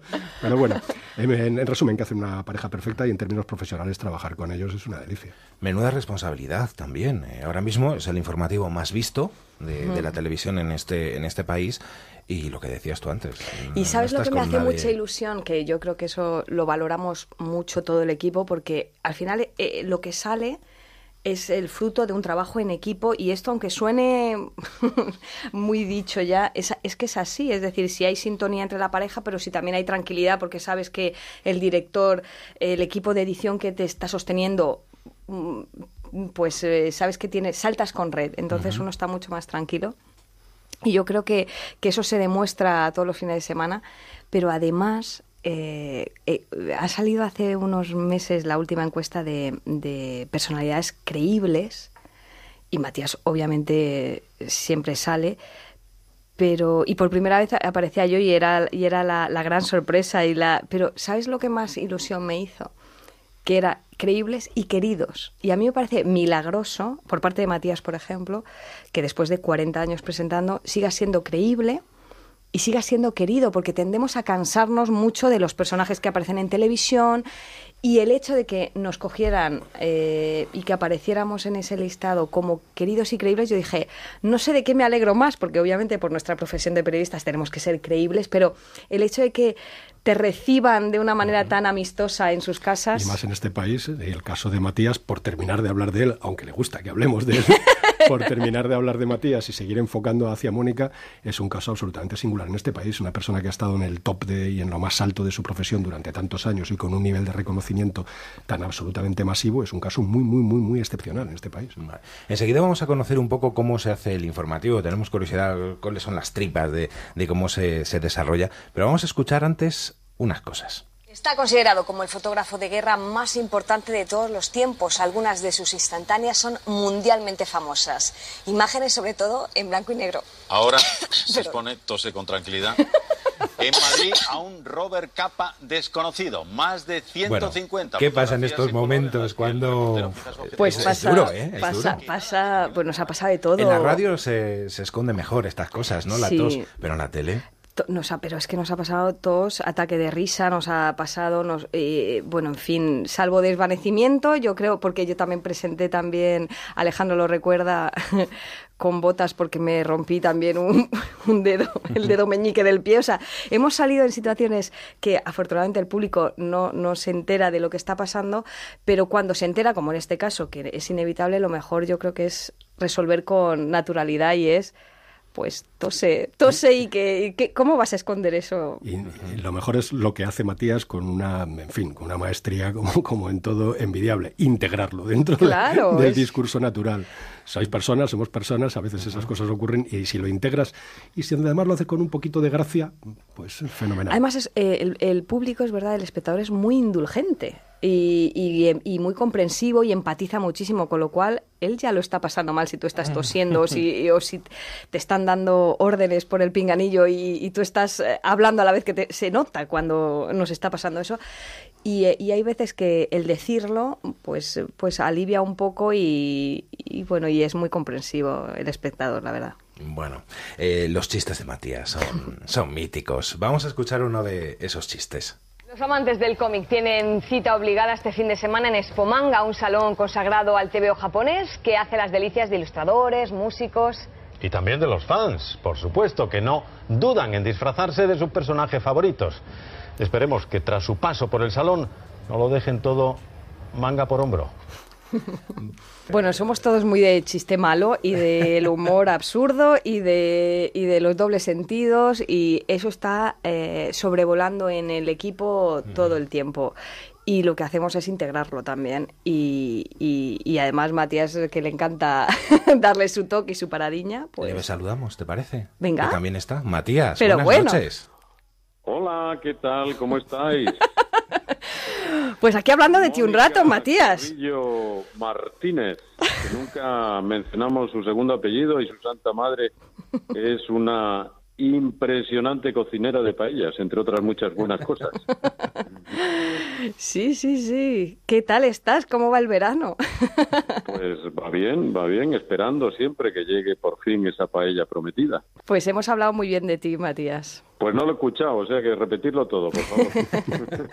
Bueno, luego en el podcast, por cierto, tenemos, colgaremos el programa. Bueno, mm, ¿cómo surge esa, esa complicidad? Yo creo que desde el principio, lo que tú decías antes, hubo una complicidad entre los dos mm, Pues sí, que a todo el mundo verdad, nos dejó, bueno, pues por eso estáis ahí en el- siendo el informativo más visto de, de este país. Yo, yo ya la seguía eh, desde, desde que era pequeña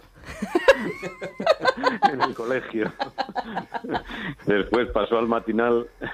Bueno, la habíamos visto en televisión española y ya entre los jefes eh, eh, habían quedado ya establecido intentar hacerse con sus servicios. Me preguntaron, digo, a mí me parece que está muy bien, lo hace, es- lo hace muy bien, es una buena periodista, tengo muy buenos informes de ella.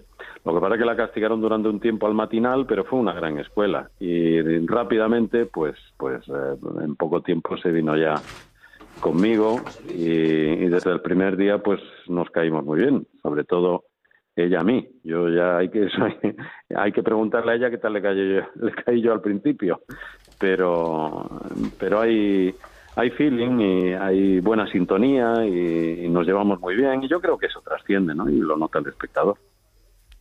Yo creo que, yo creo que sí, lo que hablábamos antes, que Matías no lo escuchó, yo creo que sí que, mm, que desde el principio, obviamente, ha, ha habido sintonía, ha habido complicidad y, mm, y yo creo que hemos sabido em, aprovechar muy bien eh, lo que cada uno nos podíamos aportar eh, y en este caso yo el aprendizaje obvio de toda la trayectoria de Matías, el temple, el- la capacidad de reacción y yo no sé qué he podido aportar, pero seguro que también he aportado algo, Matías. Sí, yo es que, yo es que Matías, eh, lo decía antes, hay algo que se parece en el cine y en la televisión. Es difícil racionalizar e intentar explicar determinadas cosas que ocurren o no ocurren. Y cuando vosotros dos estáis en pantalla, hay química, esa famosa química, y uno percibe que ocurre, que eso funciona. No me preguntéis por qué, quizá es muy difícil de elaborar, pero que ocurre, ocurre. Sí, es la admiración, es el respeto, es el cariño, es el, la profesionalidad. Yo creo que se une y hay un, hay un día a día que, que es muy bueno y, y que forma parte del equipo, que siempre hemos trabajado. Es que es verdad que mm, llevamos muchos años trabajando y nunca ha habido una discusión, no, no ha habido nunca un roce. Yo creo que ese clima de que la relación personal también es Sí. excelente en todos los ámbitos también se traslada un poco al producto final de alguna manera. Entonces eso os hace estar más relajados, más confiados. Y de hecho estamos aquí todo el equipo hablando, quiero decir, no ha habido excusas, ¿no? Para hablar. Con lo cual- Bueno, todo eh, ha sido esa complicidad tan grande que hasta tú también de vez en cuando cuentas algún chiste. Con el calor ya entre nosotros y a poco más de una semana de que oficialmente comience el verano, ya se abre camino, una de las cuestiones típicas y tópicas de esta estación. ¿Cuál será la canción del verano? Entraremos en este debate y lo haremos despacito. ¡Qué bueno, qué bueno! Parece tuyo, ¿eh? De lo bueno que es. Eso digo yo, ¿cómo se me escapó eso? Fuiste muy rápida. Fuiste muy ra- fui rapidita, ¿no? Bueno, oye, ¿qué tal lleváis lo de trabajar en fin de semana? Yo personalmente lo llevo bien. Eh, y para ella será un poco más duro porque es bastante más joven y, y tendrá pues eh, otras cuestiones muy importantes que a mí ahora ya no me no me atraen demasiado y he llegado al fin de semana pues en la madurez en la tranquilidad y en el sosiego y me he sabido también rodear de muy buena gente ahí está mi Alejandrito Dueñas con el que hemos hecho muchos trabajos y Mónica que aporta pues esa alegría esa vitalidad esa juventud esa experiencia también y esa sabiduría al saber enfocar las cosas ¿no? Ah, la reina del polígono. Imaginaos la escena. Un, un sábado de verano a las tres y media de la tarde, cinco tíos andando por un polígono que van a ver dónde pueden comer. Esa es nuestra vida en fin de Sí, semana. digamos a los oyentes que es que eh, a tres media estar en, en- en el polígono de San Sebastián de los Reyes para que se ubiquen. Sí, has hecho bien en explicarlo porque yo no lo había cogido tan de primeras. Pues muy bien. Matías, pues muchísimas gracias por haber estado también con nosotros aquí este ratito Pero qué para... pena que no me pueda extender más. No, te puedes Ay, no, no, extender, si ¿eh, tienes- Matías? tienes algo por que favor. decir, mm, dilo. Tienes el micrófono abierto. No, no, no, simplemente felicitarla también por su trabajo como escritora, ¿no? La vida es eso que pasa mientras te cuento, que cuento los días que pasan para que tú también los cuentes y me lo cuentes. Enhorabuena, Mónica. Muchas gracias, Espero Matías. dentro de pocas semanas ya dando el callo conmigo, ¿eh? No, Sí. te, no te vayas por ahí. Pues aquí está, aquí te veremos en, en televisión junto a Mónica. Gracias, Matías. Muchas gracias, Matías. Gracias. Un abrazo. Hasta luego. Bueno, ya, mm, ya estamos eh, finalizando. Eh, ¿Qué es lo que sucede detrás de las cámaras? Lo que no, lo que no ve la gente cuando se prepara un informativo como el vuestro de, de fin de semana. ¿Qué podemos contar? ¿Qué se puede contar? Muchos nervios, me imagino, ¿no? Uy, sucede, depende del día. Hay días que son, porque no deja de ser rutinario, es cierto. Nosotros tenemos reuniones de escaleta, se establece un orden, es el director el que va decidiendo el, el orden de esa escaleta y, se van preparando los equipos, pero obviamente en función del día eh, la actualidad manda y hay veces que cuando faltan 15 minutos o incluso cuando ya el, inform- el propio informativo está en marcha, hay que darle la vuelta a la escaleta y ahí es donde se demuestra, porque nosotros tenemos que reaccionar desde el plató, pero es cierto que el equipo de edición es el que tiene que, reaccionar y, cambiar temas y pinchar señales en directo y mandar equipos sobre la marcha. Y ahí es donde se, uno se da cuenta que está en, en Champions ¿no? y, y- y que puede confiar plenamente en su equipo. Bueno, es una estructura muy profesionalizada en la que las tareas están muy bien repartidas, en la que hay una mezcla de reporteros jóvenes y periodistas veteranos eh, muy adecuada. No, no creo que haya ningún secreto específico que pueda mm, desvelar por qué se hace de una manera o de otra. Este es un- son unos procesos muy sencillos, muy aquilatados ya en el mundo del periodismo y, hombre, que funcione el engranaje es fundamental y yo creo que funciona. Pues Alejandro, también muchísimas gracias por haber estado aquí, por haber sido cómplice de, de muchas de las cosas que han pasado en este programa, ¿eh? ya así lo, lo confieso. Y Pues muchas gracias, Alex. Un placer. Pero esto no puede quedar así, habrá que decir algo un poquito distinto de Mónica. Todos, eh, todo es, como decía antes, almíbar. ¿no? Di la verdad.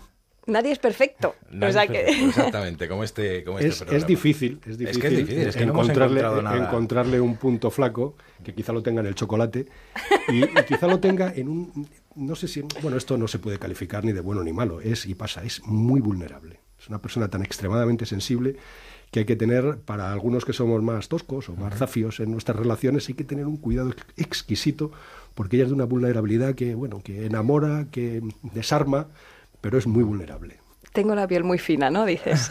Eso es cierto, ¿eh? Pero bueno, los que me conocen pues lo saben y, y me lo perdonan también. En todo caso, es un placer enorme en términos profesionales y personales trabajar con ella. Mm. Alejandro, lo he dicho, muchas gracias. Enhorabuena por Gracias, vuestro trabajo, ¿eh? Enhorabuena Gracias a por vuestro trabajo. Nos vamos a ir despidiendo, y esto es la radio, y tú eres muy melómana, decías, decías antes, te gusta la música. Y aquí, siempre que viene un invitado, le despedimos con la canción que era número uno el día que nació. ¡Wow! ¿No, ¿Nunca te has No, no, preguntado no, cuál es? Esta.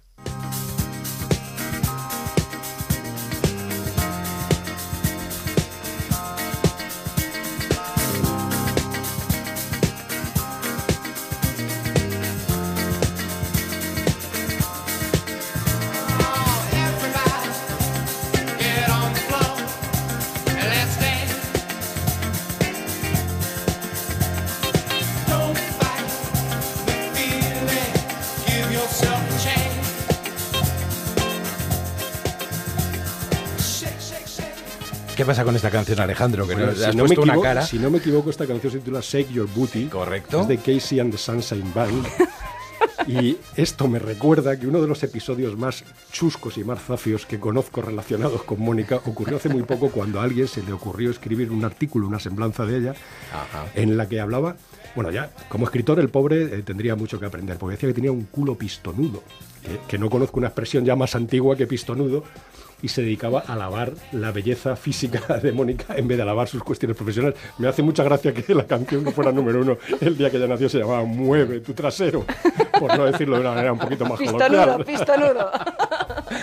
Bueno, pues esto era número uno un 16 de septiembre del 76. Mónica, que ha sido un placer tenerte aquí con nosotros, de verdad. ¿eh? Igualmente. Espero que lo hayas pasado bien. Yo me lo he pasado muy bien y estoy muy emocionada y, y qué bien, qué bien, cuántas sorpresas y muchas gracias a todos los que han participado y a, y a vosotros por gestarlo. Nada, nada, ha sido un placer. Además, tenemos aquí a nuestro próximo invitado, que no sé si le conocías ya, José Luis Gil. Personalmente no, no, no, no. Hombre, ¿Cómo estás? Le, le- le conozco, le conozco por razones obvias. Muy bien, aquí eh, recordando el tema que habéis puesto, que ya me llamo yo con una cierta edad para bailarlo. Sí, muy bien. Pues Mónica, pues muchas gracias. Gracias.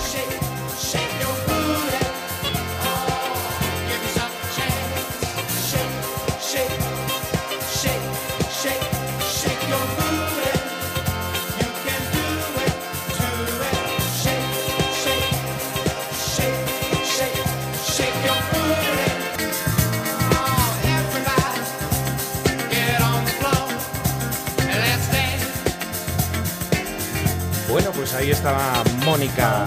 Ahí estaba Mónica Carrillo con nosotros y nuestro siguiente invitado es uno de esos que dejan huella ya por donde van, pero no únicamente profesionalmente, donde demuestra sus tablas, bien delante de las cámaras o encima de un escenario o interpretando delante de un micrófono, pero donde de verdad deja huella es con las personas con las que comparte su tiempo. Mientras preparaba esta entrevista y reconozco mi debilidad y confieso ser un fan, he descubierto que cuando no actúa es un gran compañero y como persona de las pocas que se encuentran en la vida.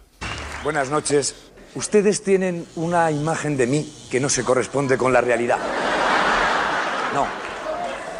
No, no, no, no, no soy ese galán irresistible con fama de juerguista que ustedes piensan. No. Lo siento. Aunque lo parezca, no soy perfecto. Tengo un gran defecto que quiero compartir con todos ustedes. No me gusta conducir. Lo sé, lo sé. Ahora habrá miles de fans adolescentes rompiendo mis fotos, pero déjenme, déjenme por favor que se lo explique. Le he cogido miedo al coche. Y eso que al principio me, me pareció interesante, ¿eh? sí, sí. Incluso llegué a escribir un libro contando mis experiencias sobre mi primer año de carnet. Lo titulé 12 meses, 12 partes. Bueno, la cosa es que un día tomé una sabia decisión. Ir siempre en taxi. Bueno, y precisamente en taxi ha llegado nuestro invitado a los estudios de Onda Cero. A punto de cumplir 60 años, José Luis Gil está más en forma que nunca y actualmente podemos verle encima de las tablas del teatro dando a vida a Cirano de Bergerac, un personaje que para nuestro invitado lo tiene todo. ¿Cómo estás, José Luis? Buenas noches. Pues muy bien, muy bien, estupendamente. Eh, Pues casi, casi cumpliendo un, un sueño que yo no sabía ni que tenía. Eh, haciendo Cirano de Bergerac por los teatros de España, estamos de gira y, y entraremos en Madrid allá por marzo de 2018. Tenemos gira, ah, afortunadamente una gira preciosa. Y, y haciendo un personaje que yo, cuando estudiaba arte dramático en mi niñez, estoy hablando cuando tenía 12, 13 años, pues siempre lo hacíamos como, como ejercicio actoral, pues entre otras, como otras cosas, como, eh, en versos, en, en- en castellano, autores españoles y tal, y hacíamos fragmentos de, de Cirano de Bergerac, ¿no? Pues esas cosas tan, tan irreconocibles como el duelo rimado o la escena del balcón con, con Roxana y Cristian, y, y siempre nos quedábamos ahí. Yo evidentemente ya me había leído la obra completa y, y- y de- pensaba que era un personaje que lo tenía todo, ¿no? Que, que era, eh, debía ser un gozo ponerse aquellas botas, aquella capa, ponerse aquella espada y, y vivir las aventuras mm, tremendas de, de- de- amor y de, de personaje aguerrido y, y, mm, pretencioso. Y, me- no sé, me- tenía- lo tenía todo. Y luego ese fondo romántico que era el motor de, de su vida. Todo eso detrás de una gran nariz que le impedía ser como él eh, le hubiera gustado ser, expresarse como, como a él le hubiera gustado, con- incluso con, so- sobre todo con su amada, que era el motor de su vida, pero eh, como era un gran poeta, lo único que hacía es expresarse de maravilla, barrer a todo el mundo no solo con la espada, sino con la dialéctica. Bueno, eh, a los 11 años comienzas en el teatro. Supongo que en Zaragoza, tu tierra natal, esto es vocación, lo tuyo es vocación absoluta. Yo a los 11 años ya no estaba en Zaragoza. No, yo soy de familia eh, completamente maña aragonesa. Mis padres y mis abuelos y mis dos hermanos mayores, ya fallecidos, por desgracia, eh, nacieron en un pueblecito de Teruel, de 200 habitantes, que se llama Odón, y que luego emigraron, mis padres tuvieron que emigrar a Zaragoza en busca de trabajo y de mayores posibilidades porque no estamos hablando de los años 50, 50 y bastantes, pero en una época muy dura y, y, bueno, esa, esa oportunidad se le surgió a mi padre en Madrid a través de un hermano de mi madre, un tío mío que ya estaba en Madrid y cons- le consiguió trabajo y una posible estabilidad con una familia en la que ya les nacía el cuarto hijo.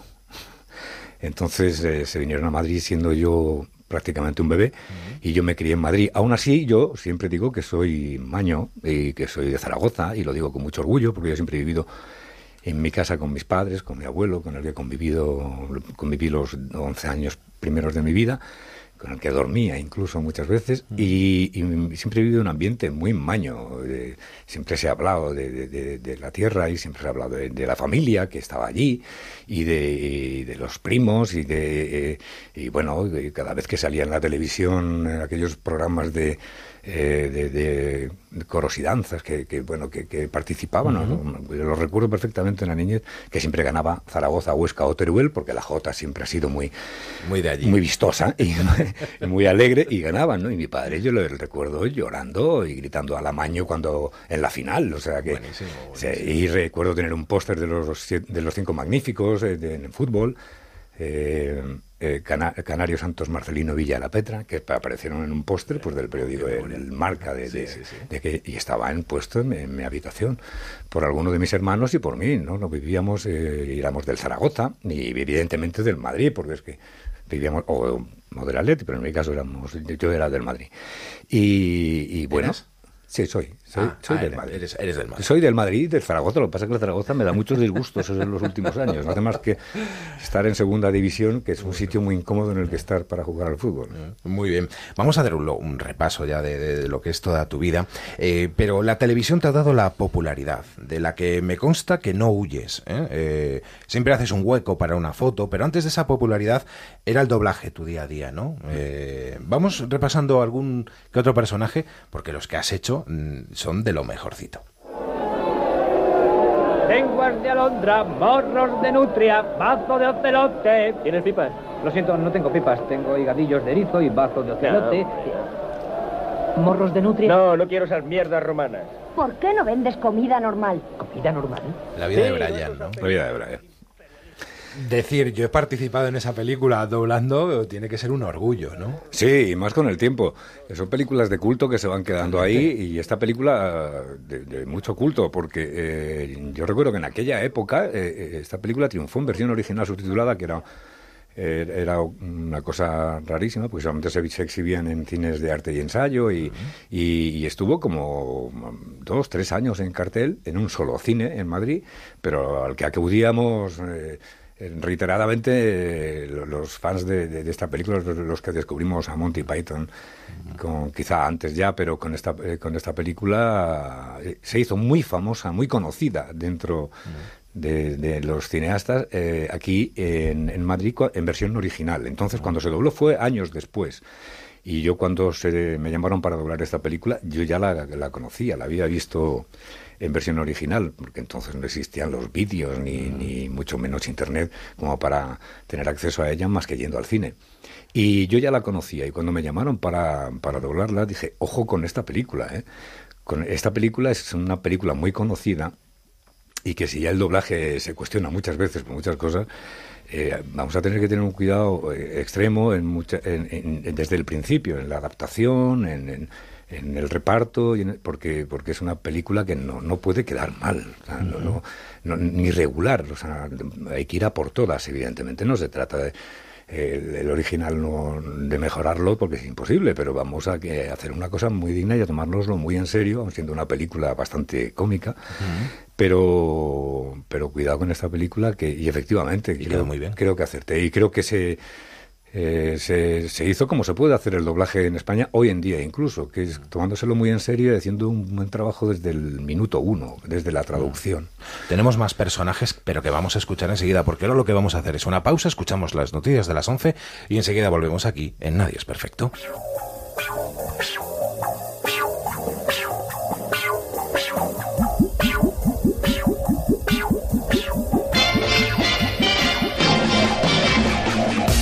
Nadie es perfecto. Nacho Arias. Sugar. Soy falso y embustero. Un saxofonista. Uno de esos individuos de los que tú andabas huyendo. Lo sé. Y no me importa. Sugar, ¿sí? Hola, papá. Oye, ¿estás en la playa? Sí, hijo. Llegamos ayer. ¿Por? Buah, pues nada. Es que me ha llamado mi vecina que anoche robaron en varias casas de la urbanización. Y no sé si en la mía también. Y era por si estabas para ir a comprobarlo, pero nada. A ver a quién encuentro ahora. Este verano protege tu hogar con la alarma de Securitas Direct con detección anticipada. Llama ahora al 945 45 45 o calcula online en securitasdirect.es.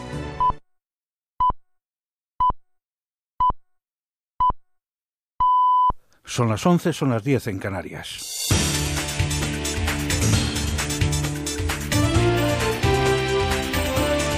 Noticias en Onda Cero. Buenas noches. Una mujer española ha fallecido en Namibia y seis personas más han resultado heridas de diversa consideración al sufrir un accidente un autobús con turistas españoles en el noroeste del país. Según informan fuentes diplomáticas, los heridos han sido trasladados a hospitales de la zona y se desconoce con exactitud la gravedad de sus lesiones, así como las causas que han provocado el accidente. En el autobús viajaban 21 turistas españoles en un viaje organizado por una agencia con sede en Barcelona. Más cosas, el presidente de Estados Unidos, Donald Trump, ha condenado el indignante despliegue de odio, fascismo y violencia efectuado por todas las partes implicadas en los violentos incidentes registrados en la ciudad de Charlottesville, en Virginia. Después de dos días de violencia entre neonazis y antifascistas, al menos un participante en una manifestación de izquierdas ha muerto atropellado por un vehículo. Hay además una veintena de heridos. Corresponsal en Estados Unidos, Bricio Segovia. Después de que las autoridades de Charlottesville confirmaran la muerte de una persona durante la marcha supremacista, Donald Trump compareció para condenar la violencia. Condenamos de la manera más fuerte posible esta atroz muestra de odio, intolerancia y violencia de varios bandos. En sus palabras, el presidente evitó referirse a los supremacistas, que desde anoche protagonizan diversos altercados en la localidad de Virginia, que también han dejado múltiples heridos. Trump incluso ignoró a los reporteros que le preguntaron explícitamente si apoyaba a este movimiento racista que abiertamente le dio su voto en las pasadas presidenciales. La multitudinaria concentración fue convocada para protestar por la retirada de una estatua homenaje al general Robert Lee. Se trata de un militar que luchó en el bando confederado durante la Guerra Civil estadounidense, el mismo bando que dominaba el sur del país, donde se permitía la esclavitud. La Asamblea Nacional Constituyente de Venezuela ha aprobado el adelanto para octubre próximo de las elecciones regionales que debían de haberse celebrado en diciembre pasado y se han pospuesto en dos ocasiones para responder con votos a las amenazas contra el país, después de que el presidente norteamericano Donald Trump asegurase que su gobierno no descarta aplicar una operación militar en el país caribeño, el canciller Jorge Arreaza ha rechazado de la manera más categórica las declaraciones hostiles de Trump. Es el momento de la unidad de todos los pueblos de bien, de todos los seres humanos, hombres y mujeres de bien, contra las pretensiones de guerra, contra las pretensiones de uso de la violencia para imponer por la fuerza el criterio único y el sistema único por parte del imperio norteamericano en pleno siglo XXI y el ministro de Fomento Íñigo de la Serna ha advertido de que la asamblea que los trabajadores de ULEN van a celebrar mañana es la última oportunidad que tienen para aceptar la oferta de mediación y evitar un laudo arbitral obligatorio que ponga fin al conflicto en el aeropuerto del Prat. De la Serna ha lanzado este mensaje al tiempo que se ha puesto en marcha el dispositivo especial de la Guardia Civil para reforzar las líneas de control en el aeropuerto a partir del lunes.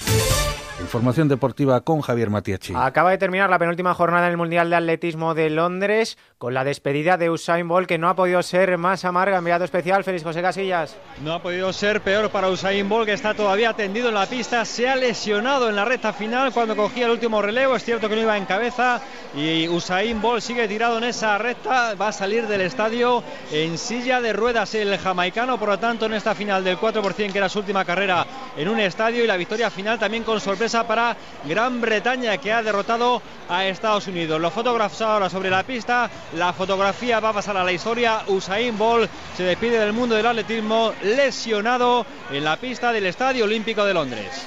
En fútbol, en el trofeo Ramón de Garranza, en juego la final entre Málaga y Las Palmas. Al comienzo de la segunda parte vencen los canarios por un gol a cero. Además, Athletic y Alavés han disputado un amistoso que, han concluido, que ha concluido con empate a dos. El trío arbitral ha abandonado el campo tras una tangana entre jugadores de los dos equipos, por lo que no se ha podido disputar la tanda de penaltis. Y recordamos, mañana Gran Premio de Motociclismo de Austria. En MotoGP la pole ha sido para Mar Márquez por delante de Andrea Dovizioso y de Jorge Lorenzo. Más noticias en próximos espacios informativos y a través de nuestra página web ondacero.es. ¿Sí? Hola, papá. Oye, ¿estás en la playa? Sí, hijo, llegamos ayer, ¿por? Buah, pues nada. Es que me ha llamado mi vecina que anoche robaron en varias casas de la urbanización y no sé si en la mía también. Y era por si estabas para ir a comprobarlo, pero nada. A ver a quién encuentro ahora. Este verano protege tu hogar con la alarma de Securitas Direct con detección anticipada. Llama ahora al 945 45 45 o calcula online en securitasdirect.es.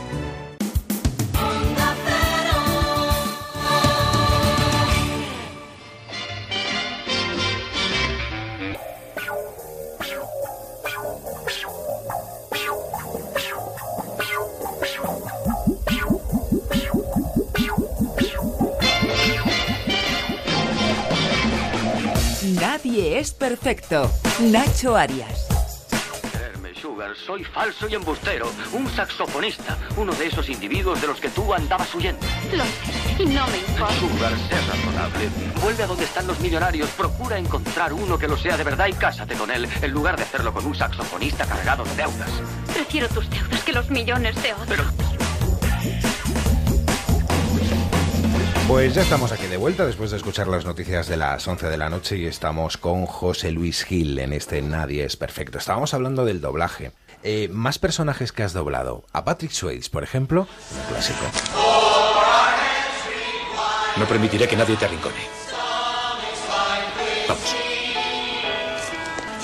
Que seguro que te, la han, te han dicho muchas veces que la digas, ¿no? No permitiré que nadie te arrincone, ¿no? Sí, la he grabado alguna vez en algún móvil.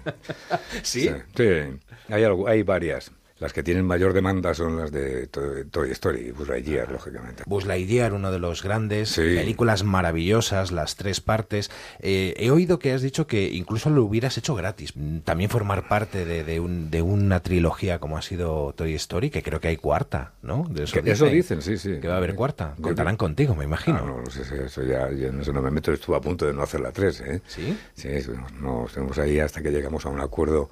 Eh, no, no, no, perdón, no fue la 3, fue buscando a Nemo, o sea, buscando a Dory. Eh, quiero decir que las circunstancias de que, como pasan los años, pues bueno, las circunstancias, incluso las políticas de las empresas cambian, ¿no? A la hora de contratar a la gente y uno, pues ya hay cosas que no, que sí, que haría gratis, pero no favoreciendo a alguien que no se lo merece. Yo lo haría gratis o lo daría, o lo que ganara se lo daría a una ONG, pero no, no. ¿Echas de menos el doblaje, José Luis?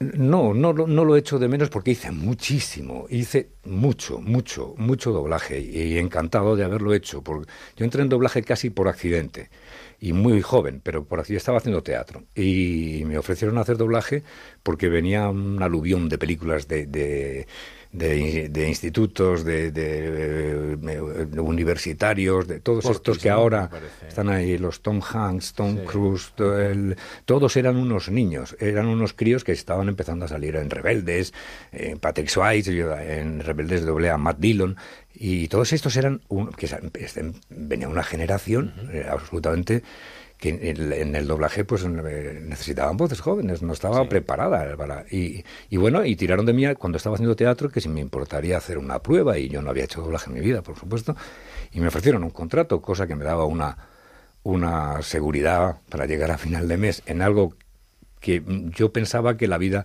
no tenía sentido si no era saliendo de un escenario aunque fuera con una lanza, pero, pero ya tenía ciertas responsabilidades a mi cargo familiares y eso, y el hecho de tener un, sueldo al mes ya me, me produjo satisfacción mucha y tranquilidad.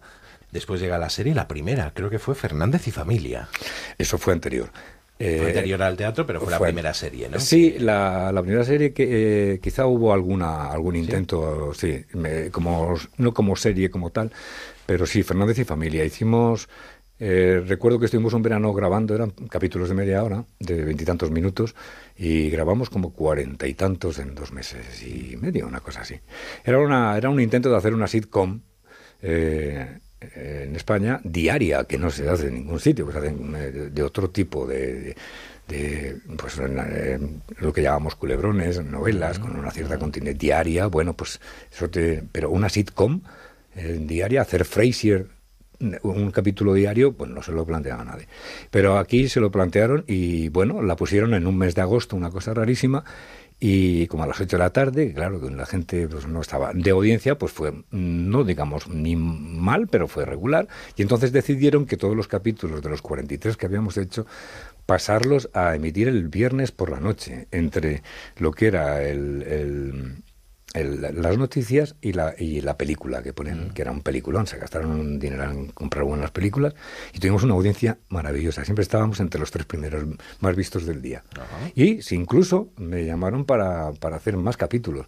Y claro, era una producción que resultaba práctica y, barata. Y, y yo dije que no porque, porque en esas mismas circunstancias no lo quería hacer. O lo hacíamos con un poquito más de tiempo para cuidar un poco más y eso. Entonces decían que se salía de presupuesto y se fueron a hacer otra serie por ahí que no. Fíjate que yo recuerdo, recuerdo mucho esa, esa serie, me, a mí me gustaba mucho. Y me gustaba mucho sobre todo el cuñado que tenías en la, Guillermo, serie, Guillermo, Guillermo, Romero. Luego en salir del armario estuvimos juntos. Guillermo, buenas noches. Pirata, no te lo esperabas, ¿eh? Qué bueno oírte, qué bueno. me encanta. la ilusión que me ha hecho que me llamen a mí, que, te van a entrevistar y decir, bueno, yo quiero estar, pero vamos, todo, todo, lo que puedo contar es bueno, maestro. Qué gusto. ¿Y cuánto, cuánto hablo de ti? ¿Cuánto hablo de ti? Qué desperdicio para el teatro eres. ¿Ves lo que te decía Nacho? ¿Ves lo que te decía Nacho cómo es? Estás haciendo una entrevista maravillosa, yo he estado disfrutando, escuchando y lo primero que tienes son buenas palabras para mí, Nacho, lo que te dije. Pero tú recuerdas en salir del armario que dije que después de hacer... recuerdas el proceso, ¿no? Hombre, por supuesto. No, te lo no, pero no por nada, te lo voy a recordar una serie de razón. Confirmando lo que eh, había dicho un poco, un poco eh, tiempo antes. Delante del atril hay gente como Guillermo Romero Guillermo Romero, eh, eh, eh, empezamos a, hacer salir del armario, a, componer el, reparto, y bueno, ahí tampoco me inmiscuyo demasiado en los repartos de las obras que interpreto. Me, comentan y yo doy mi opinión. Y después de hacer como ocho o diez pruebas, actores que que no sé, no, por esto quiero decir que sean malos, ni mejores, ni peores, que ya eran algunos que ten, bastante conocidos, unos por la televisión, otros por otras cosas, y nadie les convencía. Y todo a mí, bueno, pues estaban bien, y, pero no, nadie les convencía. Y entonces en una reunión ahí tomando un café, de, oye, ¿me permitís que os dé un nombre? No os va a sonar. A lo mejor sí, porque ya había hecho Guillermo alguna eh, televisión, recuerdo que había hecho alguna, alguna serie e incluso había hecho de presentador y tal. Pero mm, digo, quizás no suene. Pero yo os aseguro que es buenísimo. Que es buenísimo. Ah, pues sí, tráelo, venga. Y viene él. Y yo digo, yo me quedo, yo me quedo ahí para hacer la prueba con él, o sea, para que hagamos, eh, para que no se sienta, porque él tuvo el detalle de hacer eso mismo conmigo cuando hicieron el casting de Fernández y Familia. Madre mía, José Luis. Sí, eh, sí, me acuerdo perfectamente que un día Antonio Hernández me llama y estoy en el coche yendo para casa. Pero, oye, ¿quieres venir a hacer el casting de la serie? digo, no, no voy a ir, no quiero hacer no quiero hacer televisión, no quiero hacer la serie. Estoy muy tranquilo, estoy muy bien y además es que, ¿para qué? Te voy a hacer el piloto y luego te van a decir qué bonito quedaría esto hecho por fulano de tal. Vale, pues no, no voy a ir. Entonces me dice, no, no, no. Es como es Antonio, que un tío maravilloso que dice, no, no, no te estoy preguntando te estoy diciendo que vengas ahora mismo a hacer la prueba. Está aquí Guillermo, que dice que se queda si vienes y hace contigo la prueba.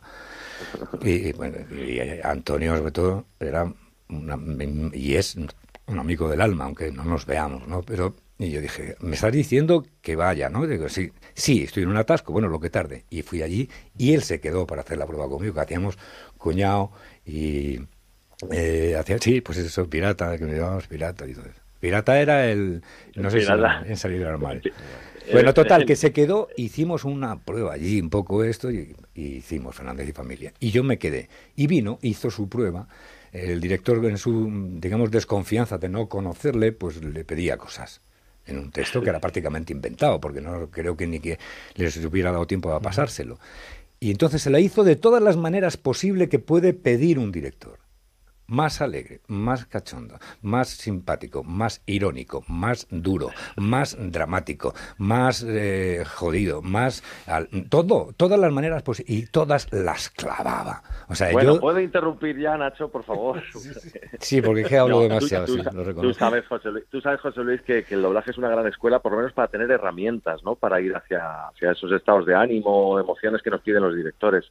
Y, y, yo la verdad es que lo traigo mucho de esa escuela. Evidentemente es, un, es una técnica totalmente diferente y, y, tiene que tender a más naturalidad que el doblaje, pero, pero nos sirvió de mucho. Sí. Pues, pues encantado no, pero, de estar aquí. Pero que de verdad que, que, es un desperdicio. Yo no pierdo la esperanza bueno. de que en algún montaje bueno. eh, coincidamos yo, otra vez. Pues yo, yo le pido a la vida que me vuelva a unir a ti en un escenario porque de verdad que el recuerdo que tengo de ese año y medio es maravilloso. Oye, contadme qué os pasó con el agua en el Teatro Alcázar. Cuéntalo tú. Pues, pues, nada, eh, estábamos en plena eh, en plena función y entonces se ve que había un techo, pues un falso techo mal sellado, tal, empezó a chispear, estaba cayendo una tromba de agua en Madrid impresionante. Nosotros seguimos con nuestra función diciendo, mira, está chispeando y tal, ¿no? Bueno, el chispeo se convirtió en jarreo, al final en cascada y nosotros cada vez salíamos más mojados al escenario. Sí, sí. Y ya llegó un momento en que, bueno, ya era kafkiano porque nadie decía nada. Bueno, José Luis se resbaló, me parece, no se sí. llegó a hacer daño, pero dijo, eh, bueno, hasta aquí hemos llegado, salió y entonces dijo directamente a todo el público, bueno, sí, es, eh, en el guion, como ustedes verán, no, hemos, no, estamos hablando de nada de lluvia, pero nosotros salimos cada vez más mojados, ya se empiezan a, a reír en el público y tal, lo explicó de una forma súper natural y sencilla, les cambiaremos la entrada por el día que elijan o les devolvemos el dinero, pero tal, todo el mundo súper amable, aplaudiendo, a rabiar, y una situación que podía haber sido muy dramática porque no hay no hay que olvidar que hay muchos focos allá arriba y estaba cayendo una cascada de agua. Sí, sí, pero en el eh, escenario, pues, ¿eh? O sea, en uno de los hombros del escenario, que es donde debía estar el agujero el problema, llegaba un momento que era imposible. y ya el ruido, ya, aparte del ruido que se oía de que, de que estaba diluviando, pero estaba muy peligroso eh, pisar ese escenario y seguir con la función.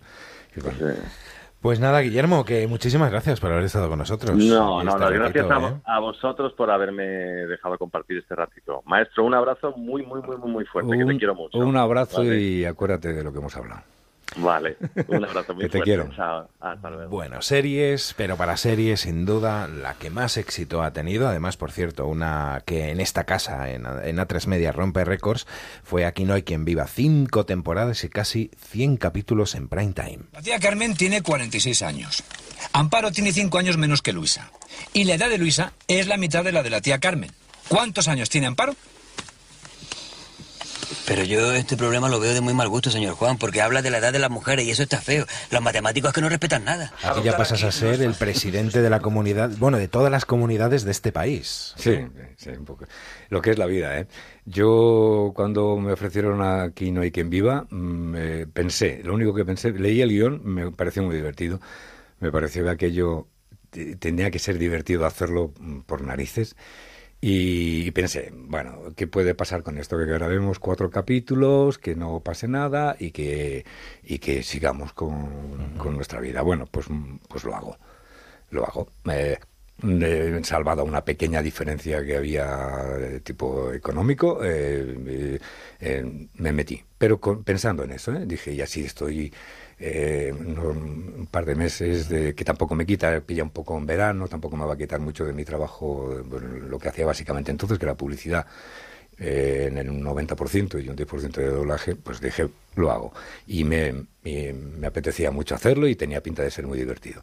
Y efectivamente lo hicimos, hicimos cuatro capítulos, nos fuimos de vacaciones, volvimos, empezamos a grabar, empezaron a emitirlo y pasó lo que pasó. No me resisto a preguntártelo. ¿Cómo es José Luis Gil en su edificio, eh, si ha sido alguna vez presidente de la comunidad? ¿Cómo, ¿Qué dicen esos vecinos? Mira, yo tengo una gran suerte. Vivo en prácticamente en el centro de Madrid, muy, muy cerca, y vivimos en un, en un edificio de seis plantas, mm, de, seis vecinos, mm, nada más. Y, y, donde las reuniones de vecinos, a las que yo casi nunca asisto, no sé he asistido una o dos en mi vida, y de eso se encarga mi mujer y, y, si no, pues bueno, son cosas que es muy fácil llegar, llegar a acuerdos y la gente es muy normal y cuando no, pues ya está. Pues si alguien se pone muy tozudo se le deja y ya está. ¿no? Quiero decir que nada que ver con la ficción. Nada, nada, nada. Aparte es que a mí no me nunca me ha interesado el, el, tema. Eso yo puedo comentar eso que te he dicho de la escalera, pero no se pinta lo que... Bueno, pero lo comento así, no, no, hago de, no hago de ello un problema. Otra cosa que me consta que estás muy orgulloso de haberla hecho, en 2009 estrenas junto a Amparo Larrañaga y un gran elenco de actores Ser o no ser. La verdad, recuerdo perfectamente cuando Pedro, un amigo común, un productor, y, y yo, y creo que estaba mi mujer, sí, sí, fuimos a cenar eh, y me, lo ofreció. Me lo ofreció Pedro. Mira, tengo esto. Digo, yo, yo recuerdo que estaba un poco desencantado. Quería dedicarme a no hacer las dos cosas. Vine haciendo teatro y, televisión a la vez y estaba un poco cansado. Y, y tenía en mi cabeza dedicarme a hacer esa temporada de la serie, que ya estaba bien, y, y no, no hacer teatro. Y yo no sé si Pedro estaba un poco al corriente de eso, que dijo, bueno, esto vamos a tomarlo un poquito más en serio, vamos a hacer una cenita, o sea, una cosita que no sea un guion que le mando. Y, me, y cuando me lo puso encima de la mesa dije, pero se puede, se puede hacer esto, se puede hacer ser o no ser de Lubitsch en teatro. No sé, yo me imaginaba la película y digo, no será mutilar demasiado, no perderá mucho, porque a mí la película me, fascinaba. Otra de arte y ensayo, de ensayo que se ponían en el Bellas Artes, a las que mis amigos de, aquella época y yo recurríamos cuando se nos acababa la cartelera. Vamos a ver otra vez ser o no ser en versión original. Y, la conocía perfectamente y, me encanta esta película, pero se puede. pues bueno, voy a leérmelo. Para hacer, para hacer el Joseph Tura. Digo, el Joseph Tura, madre mía. Me pareció que era bueno, eso parece que me, creó ya la duda suficiente como para leérmelo y, y, después de una conversación en casa me voy a meter en esto. Mauro, muy buenas noches. Muy buenas noches. Compañero también de, reparto de... Mauro. José. Hacía mucho que no hablaba. no, es que sí. Somos unos canallas, ¿no? Somos unos canallas, sí. ¿Cómo estás? Perdonar esta cosa personal porque como nos vemos poco y no, yo me, gustaría encontrármelo todos los días. El servicio público de la radio. Todo muy bien, José, tú igual. ¿no? Ya, ya, sí, sí, ahí vamos. Ya veo que. Tenemos una cena pendiente. el día que la hagamos, vamos a hacer una cena gitana de una semana. vamos a hacer. Yo tengo que contar una anécdota eh, porque quiero potenciar, como estuve hablando ayer con Nacho, que me pediste que, que contara una anécdota de, José Luis, eh, para, que, para que la gente conozca su dimensión humana, que que, siendo para mí uno de los mejores actores del mundo, eh, eh, humanamente eh, se mea en su capacidad como actor. O sea, mm, me parece brutal. Y voy a contar una nota que a mí, a mí me, me hizo me hizo continuar en esa obra. al principio de la obra se plantea, ¿te acuerdas, no, José, que había nueve personajes? Sí, me acuerdo pero pero había había tres actores que doblábamos eh, unos personajes entonces bueno por razones de, de, credibilidad de qué tal por mucho maquillaje por cuestiones de tiempo no sé qué pues de vestuario y tal meten a otros dos actores. Y a mí de los dos me dejan eh, el director me deja el que menos chicha tenía para mí sabes y para mi ego y para mi tal y esto. Y yo me cojo un cabreo, no sé qué me dicen, yo digo, pues hoy no ensayo, no sé cómo voy como si fuera eh, Antoñita la Fantástica en mi casa y dejo en el aire así como que voy a seguir o no voy a seguir, que ya está, yo me voy a casa todo rebotado, José ya me conoce, y yo bueno, cagándome en todo, no sé qué, no sé cuándo. Y estaba, Pedro estaba y el director esperando a ver yo qué decidía. Y entonces al día siguiente yo llego todo digno, me pongo en el patio de butacas, ¿te acuerdas, no, Joder, que Perfectamente. Eh, me pongo en el patio de butacas y así como muy digno, ¿eh? con mi guion debajo del brazo, diciendo, bueno, pues ya está, esto es lo que es, en vez de en vez de jugar de delantero centro, voy a jugar de utillero. Bueno, no pasa nada, venga. y, y, entonces me siento yo como apartado haciéndome el digno, pero total. Y entonces de repente, nada, pues estoy ahí, tal, voy ya aflojando un poquitín ya mi, mis exigencias y veo de pronto una mano que me pone así en el hombro, pasa por detrás del patio de butacas, me pone una mano José en el, en el hombro y me dice, eh, ¿cómo me alegra que te hayas quedado? Y os juro que ese momento es, de verdad, de una ternura, de una emoción, de una manera de decir, mira, por lo menos me considera este señor que yo lo consideraba ya lo que fuera, ¿no? O sea, lo que os podéis imaginar. Y me pareció un detalle tan bonito, sin, sin tener por qué, porque yo la relación que había tenido con José hasta ese momento era de una lectura de guion, o dos veces, ¿no, José? Fue algo así. Sí, llevábamos y pocos ya está, ensayos, no fue mucho más, llevábamos muy poco, muy poco tiempo. Y me pareció tan bonito que es una cosa que jamás voy a, me, me voy a olvidar. Y quiero que la gente lo conozca porque creo que es, creo que es muy importante. Es que era verdad. eh, Yo me. Cuando eh, se fue de, de ese ensayo tan rebotado, con razón, porque iba a hacer dos personajes y claro, te- cuando te dejan, dices, bueno, por lo menos que me dejen el que, el que es más consistente, en el que tiene más Claro. lucimiento y que más, incluso divertido, porque tenía partes muy graciosas. Y que él estaba convencido además que era, le iba a sacar todo el partido y que se le iba a pasar muy bien haciéndolo. Pues no, le dicen que el otro, que el otro era como el que más de paso y que no tenía mucho, mucho que hacer y que evidentemente para hacerlo era importante, todos eran importantes, pero, pero que no eh, tenía menos, menos chicha. Y, yo le entendí también, le entendí perfectamente, pero yo intuí, yo dije, "Ve, si no vuelve va a ser un a ser un, desperdicio, no, no, no haber- no, que se vaya, o sea, lo vamos a notar, este tío es, eh, nos conocíamos poco, pero lo suficiente como para decir eh, el, el- el talante, cómo trabaja, el- la energía que tiene Mauro, eran muchas cosas las que tenía a favor para decir que se vaya es un desperdicio, o sea, traigan a quien traigan. Entonces, el hecho de que esté, de que esté haciendo grupo, esté, va a ser una maravilla tenerle. Como otros, muchos, había gente ahí muy, muy estupenda en esa compañía. Pero el, caso de Mauro, a mí, eh, emocionalmente, yo creo que me conecté mm, rápidamente con él, le intuí cómo era. Y dije, este tío tiene mucho talento. Y luego, fíjate, si, si lo, hemos lo he comprobado yo, ¿no? Pero, pero lo intuí y dije, si se va. Y cuando vi que, que venía, y que venía evidentemente con un poquito más, de, eh, con su dignidad, decía, voy a volver con dignidad, pero voy a volver. Y yo dije, esto que dices para adentro, como hacen los niños, bien, o sea, lo vamos a tener. Es que de verdad que no hay palabras. Es que es que es bonito que hagáis este tipo de entrevistas porque la gente tiene que conocer las dimensiones humanas de, de- de la gente que se ve en televisión o en el cine o en el teatro. Y lo de José Luis es una cosa eh, excesiva. ¿eh? O sea, yo de verdad que creo que creo que mm, el, el, el día que yo decidí volver al día siguiente a esa obra, a mí me cambió la vida. O sea, yo lo que he vivido con José Luis, aparte profesionalmente, mi- mira, te lo juro, no ha habido un solo día, y yo eso he dicho muchas veces a- esto a él, y, yo sé que no le gusta que hable de este tipo de cosas, pero yo la- las tengo que decir. Eh, José Luis no hay una sola función, y hemos estado en tres funciones diferentes, José Luis y yo, en ocho años, ¿eh? No hay una sola función que te la haga igual ni una. Y no me refiero a que él meta morcillas, ¿eh? que no es morcillero, ¿eh? para nada. Él respeta el texto, pero vamos, como si estuviera haciendo Shakespeare.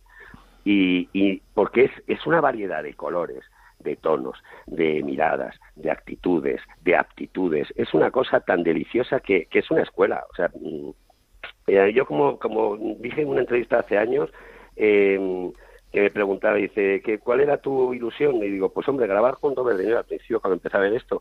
Y ahora mm, ya, yo ya la he cumplido, ya he, ya he estado con José Luis Gil, o sea que eh, lo demás me da igual, de verdad, no sabéis la dimensión de actor que es. ¿eh? Es una cosa ex- excesiva, es un exceso. A mí eso me hace mucha gracia. Cuando, está, está escrito. Yo creo que salió en una entrevista, lo leí escrito y me partía de risa desayunando. Un día lo leo escrito y dice, dice yo que su, que su ambición era su, su fantasía, o eso, ¿eh? era trabajar con Robert De Niro, que le parecía. Dice, pero después de trabajar con José Luis Gil, dice, A mí ya- Robert De Niro me parece que nada, vamos, ya te lo digo Yo me- yo. dice, ¿de qué te ríes? Digo, bueno, porque esto solamente lo puede decir eh, Mauro. O sea, eso es lo- Pues Mauro, muchísimas gracias por haber estado con nosotros. Estaremos más tiempo, pero nos quedamos, nos quedamos Claro que sí, claro tiempo. que sí. Nada, Muchísimas gracias. ¿eh? José, Un abrazo, hermano. Como antes despedía a Mónica, sabes que siempre en este programa a todos los invitados les despedimos el disco que sonaba el día que ellos nacieron. El mío será... El tuyo es este.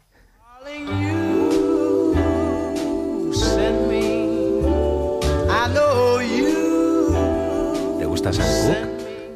No, no, no la ¿Qué tipo de conozco. música es? Bueno, sí, sí. Yo, yo soy de a mí este tipo de música. Yo Lo que pasa que eres de jazz, ¿no? De- No, yo jazz soy muy rockero. ¿Sí? De jazz también, eh, cuidado. Lo que pasa que yo siempre he llegado al jazz, he llegado al blues, he llegado a muchas cosas a través del rock.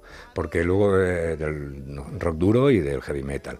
¿Por qué? Porque mm, la mayoría, o, del, o casi todos, o todos, de los grandes maestros de- de- del rock tienen una formación clásica y en algún momento dado se descubren. Y entonces hacen un disco con Larry Carlton y te das cuenta de que son jazzísticos. Y, hacen, y entonces ya, ya descubro a Larry Carlton y ya tiro. Te hablo de hace muchos años. ¿no? Pero fue, yo em, entré en el rock duro, en Led Zeppelin como un canalla, en Deep Purple entré, entré a saco. O sea, me- y, siendo, y siendo muy crío. ¿eh? Bueno, un 9 de diciembre del 57 era número uno Sam Cooke con este You Send Me. Espero que lo hayas pasado bien. Me he pasado muy Ha bien. sido un placer tenerte aquí hasta otra, José Luis. Hasta cuando quieras, un placer. Se quedan ahora con el transistor, llegan todos los compañeros del deporte.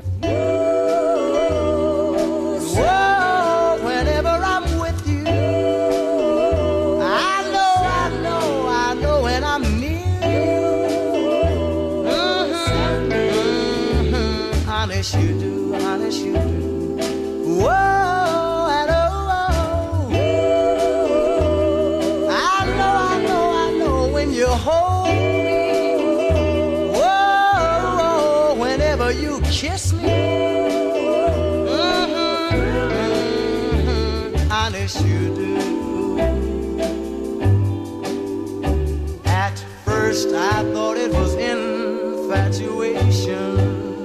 But ooh, it's lasted so long. Now I find myself wanting to marry you and take you home. I know, I know, I know you, send me. I know you send me.